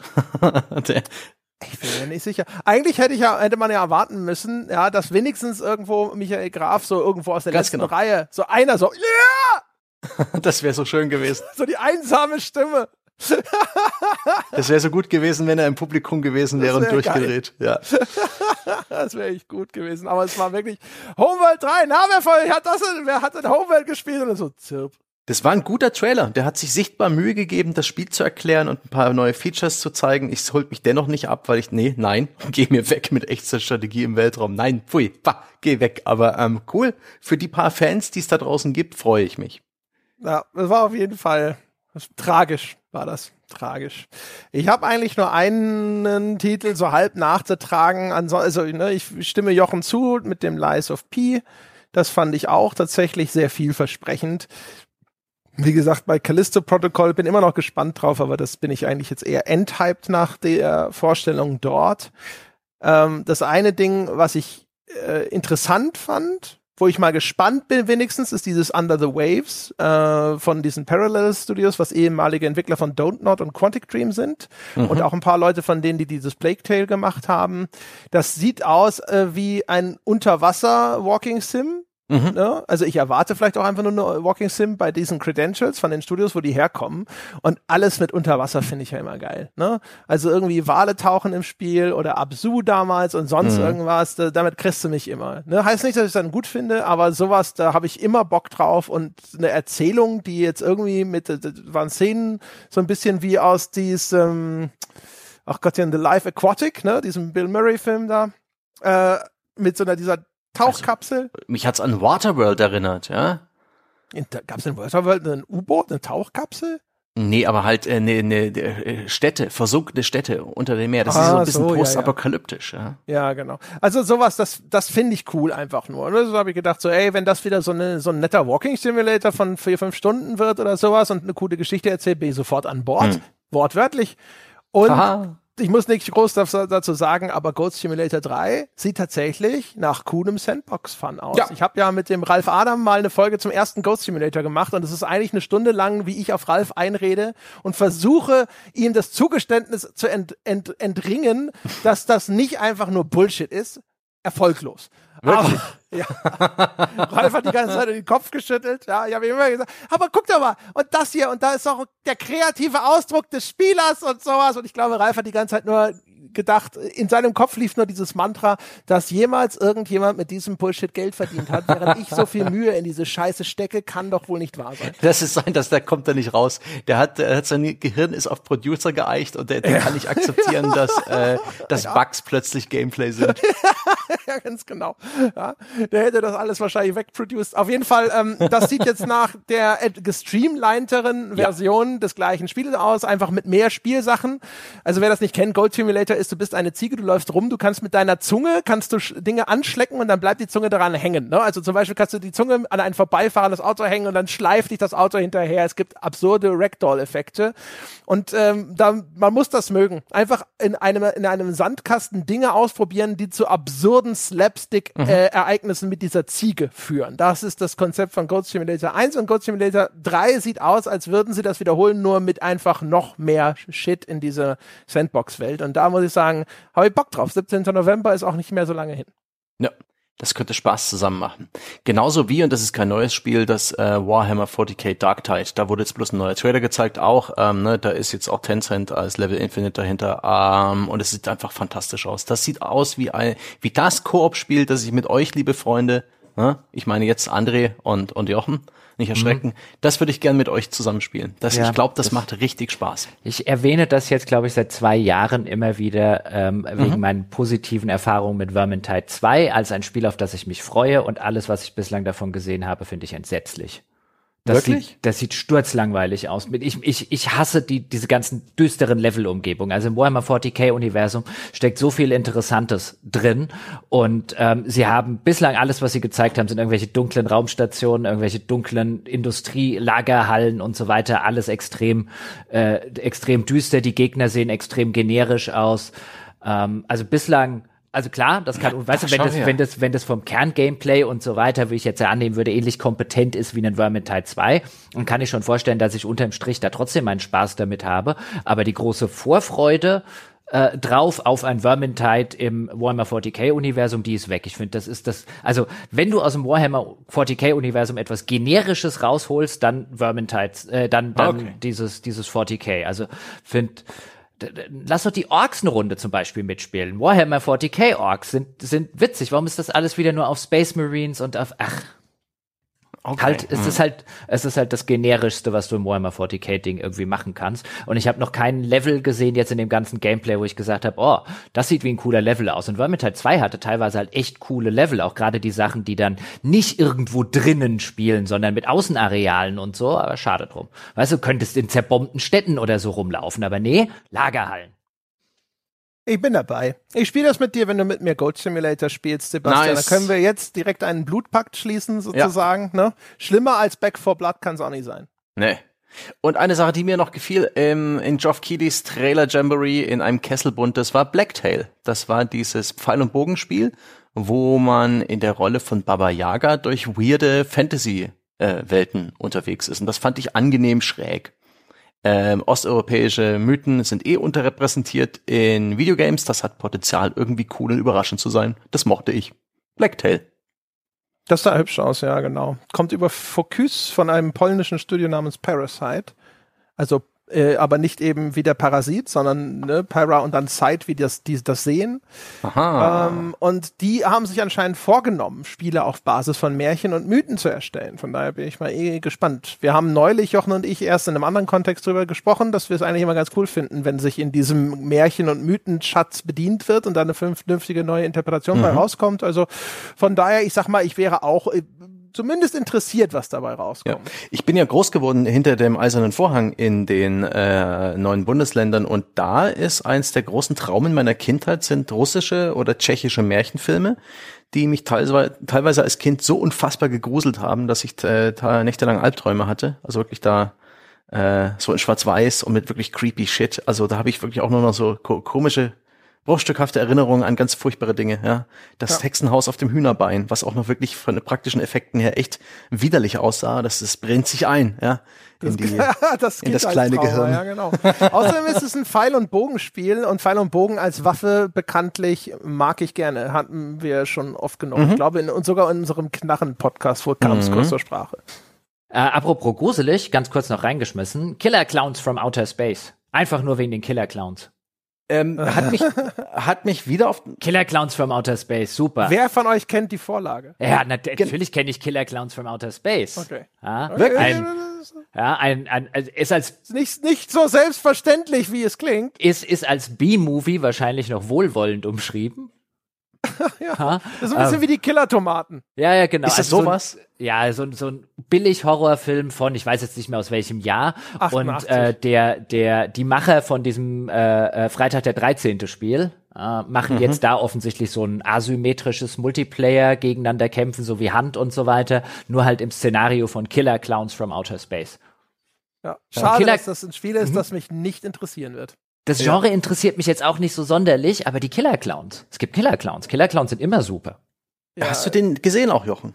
Ja, halt vor was weiß ich, in der Phase, wo ich mir auch mir war der völlig neu. Killer-Tomaten angeguckt habe. Ich ich habe auch die Killer-Tomaten geschaut und das war entsetzlich. Und ich dachte, ich ja. kenne eigentlich so, ich habe die Trauma-Filme gesehen, ich dachte, ich kenne so ein bisschen diesen ganzen Horror-Trash aus den USA und heute habe ich zum ersten Mal bei Wikipedia über die Existenz dieses angeblichen Kultfilms Killer Clowns from Outer Space gelesen und das ist find, das fand ich total überraschend, weil ja. weil es offensichtlich ein Trailer war, der sich so an ein eingeweihtes Publikum gewendet hat. Haha, hier sind sie, die Killer Clowns from Outer Space kennt ihr doch. Und ich, ich habe halt nur Bahnhof verstanden. Aber das war auch eine. das junge Publikum, das ja angeblich da äh, zugegen war, hat bestimmt auch gedacht, hä? Aber das kannst du ja irgendwann alles mal nachholen. Machst du so einen schönen Abend, weißt du, mit Killer Clowns und äh, Rubber. Hast du Rubber schon gesehen? Mit dem Killer Autoreifen? Äh, nee, nein, ich, ich will, ich habe ich hab viel, ich habe so praktisch Essays über Rubber gelesen und der, der, der, der, der Konsens ist doch eigentlich boring. Hast du die, das gilt ja auch für die Tomaten. Hast du die ja. Killer Couch schon gesehen?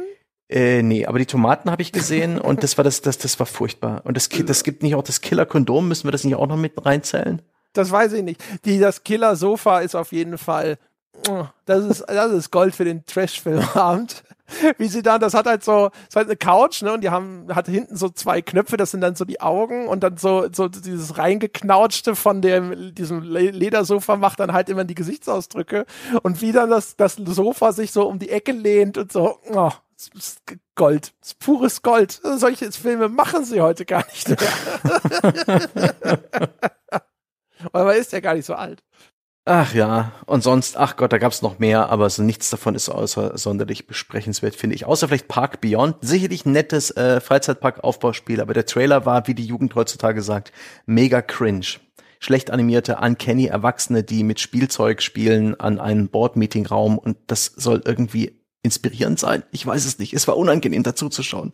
Unangenehm. Oh, eines haben wir noch echt vergessen.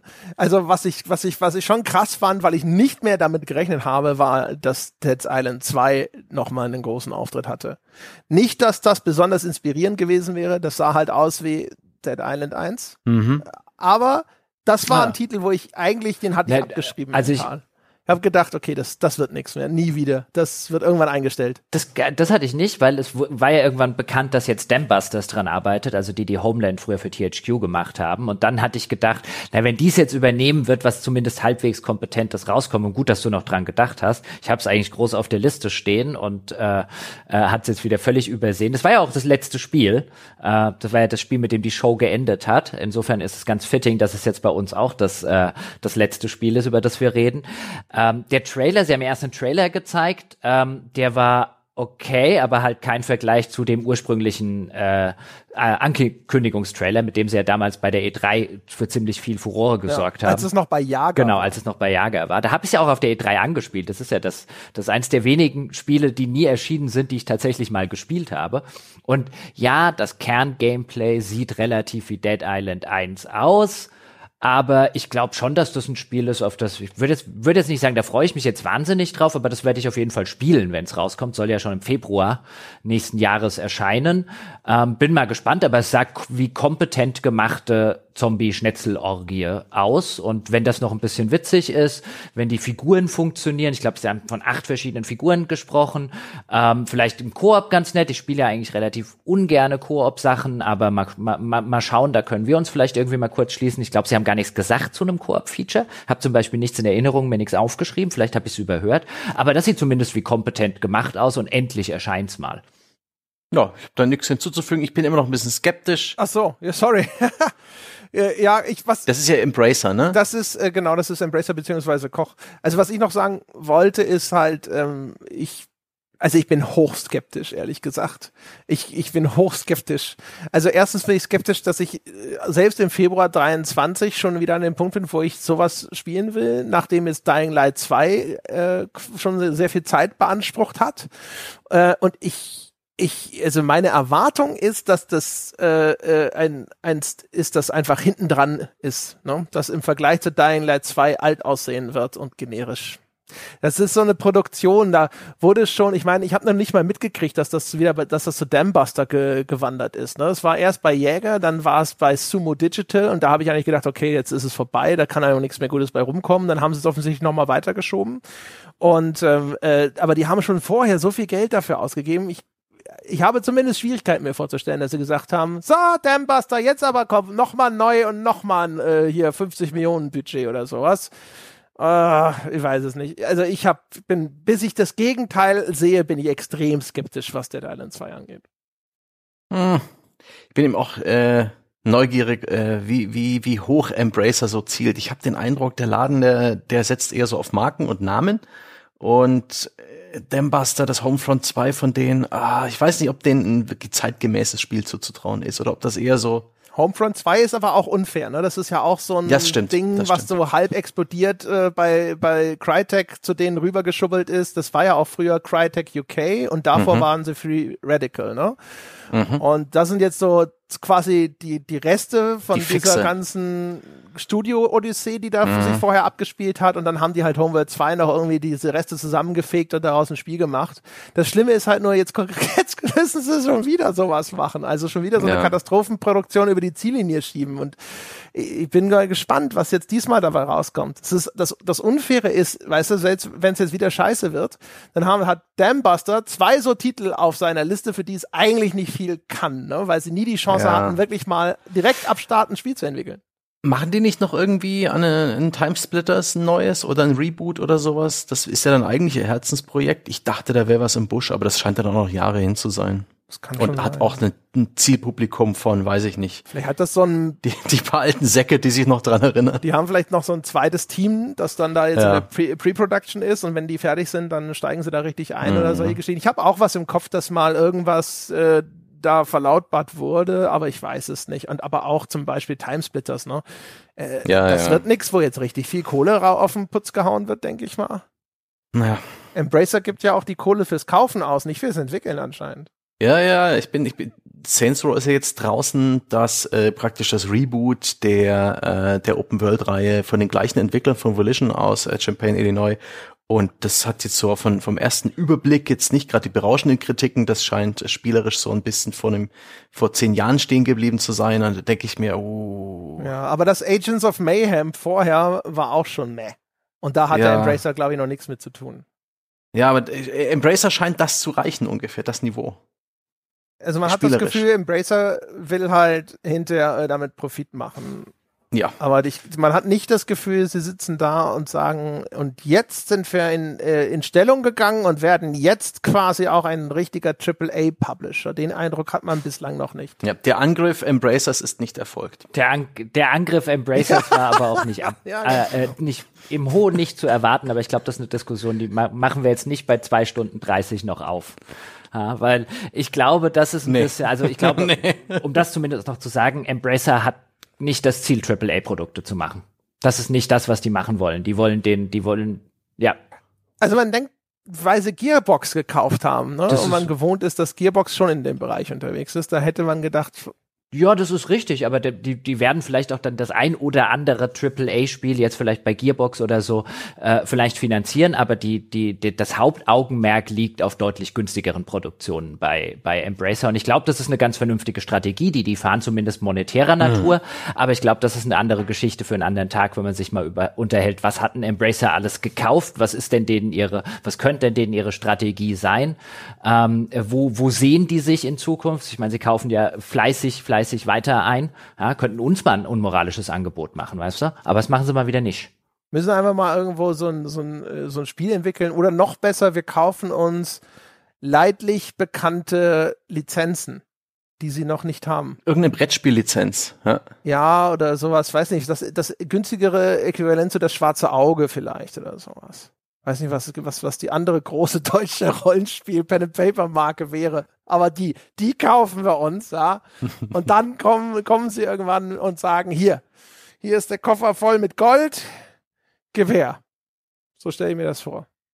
Lars Wingfor kommt persönlich mit Goldbarren in den Taschen bei dir und an und klingelt an der Tür. Er kommt auf einem Wikingerschiff. Genau, einem fliegenden.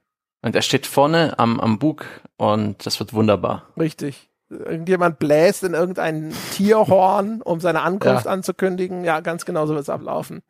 Keine Stereotype dabei. Also, meine Damen und Herren, das war's mit unserer Betrachtung der Opening Night Live auf der Gamescom. Euch da draußen vielen Dank fürs geduldige Lauschen und Zuhören lustig, äh, dass man am Anfang darüber jammert, wenn andere Leute ihre Show viel zu lang machen und dann bei zwei Stunden 24 die eigene beendet. Unsere war hoffentlich unterhaltsamer, spannender, dramaturgisch geschickter aufgebaut. Und äh, wenn nicht, will ich es nicht hören. Dann möchte ich's, äh, will ich es am besten gar nicht wissen. Dann möchte ich die Augen vor dieser Realität verschließen, als wäre ich Geoff Keighley.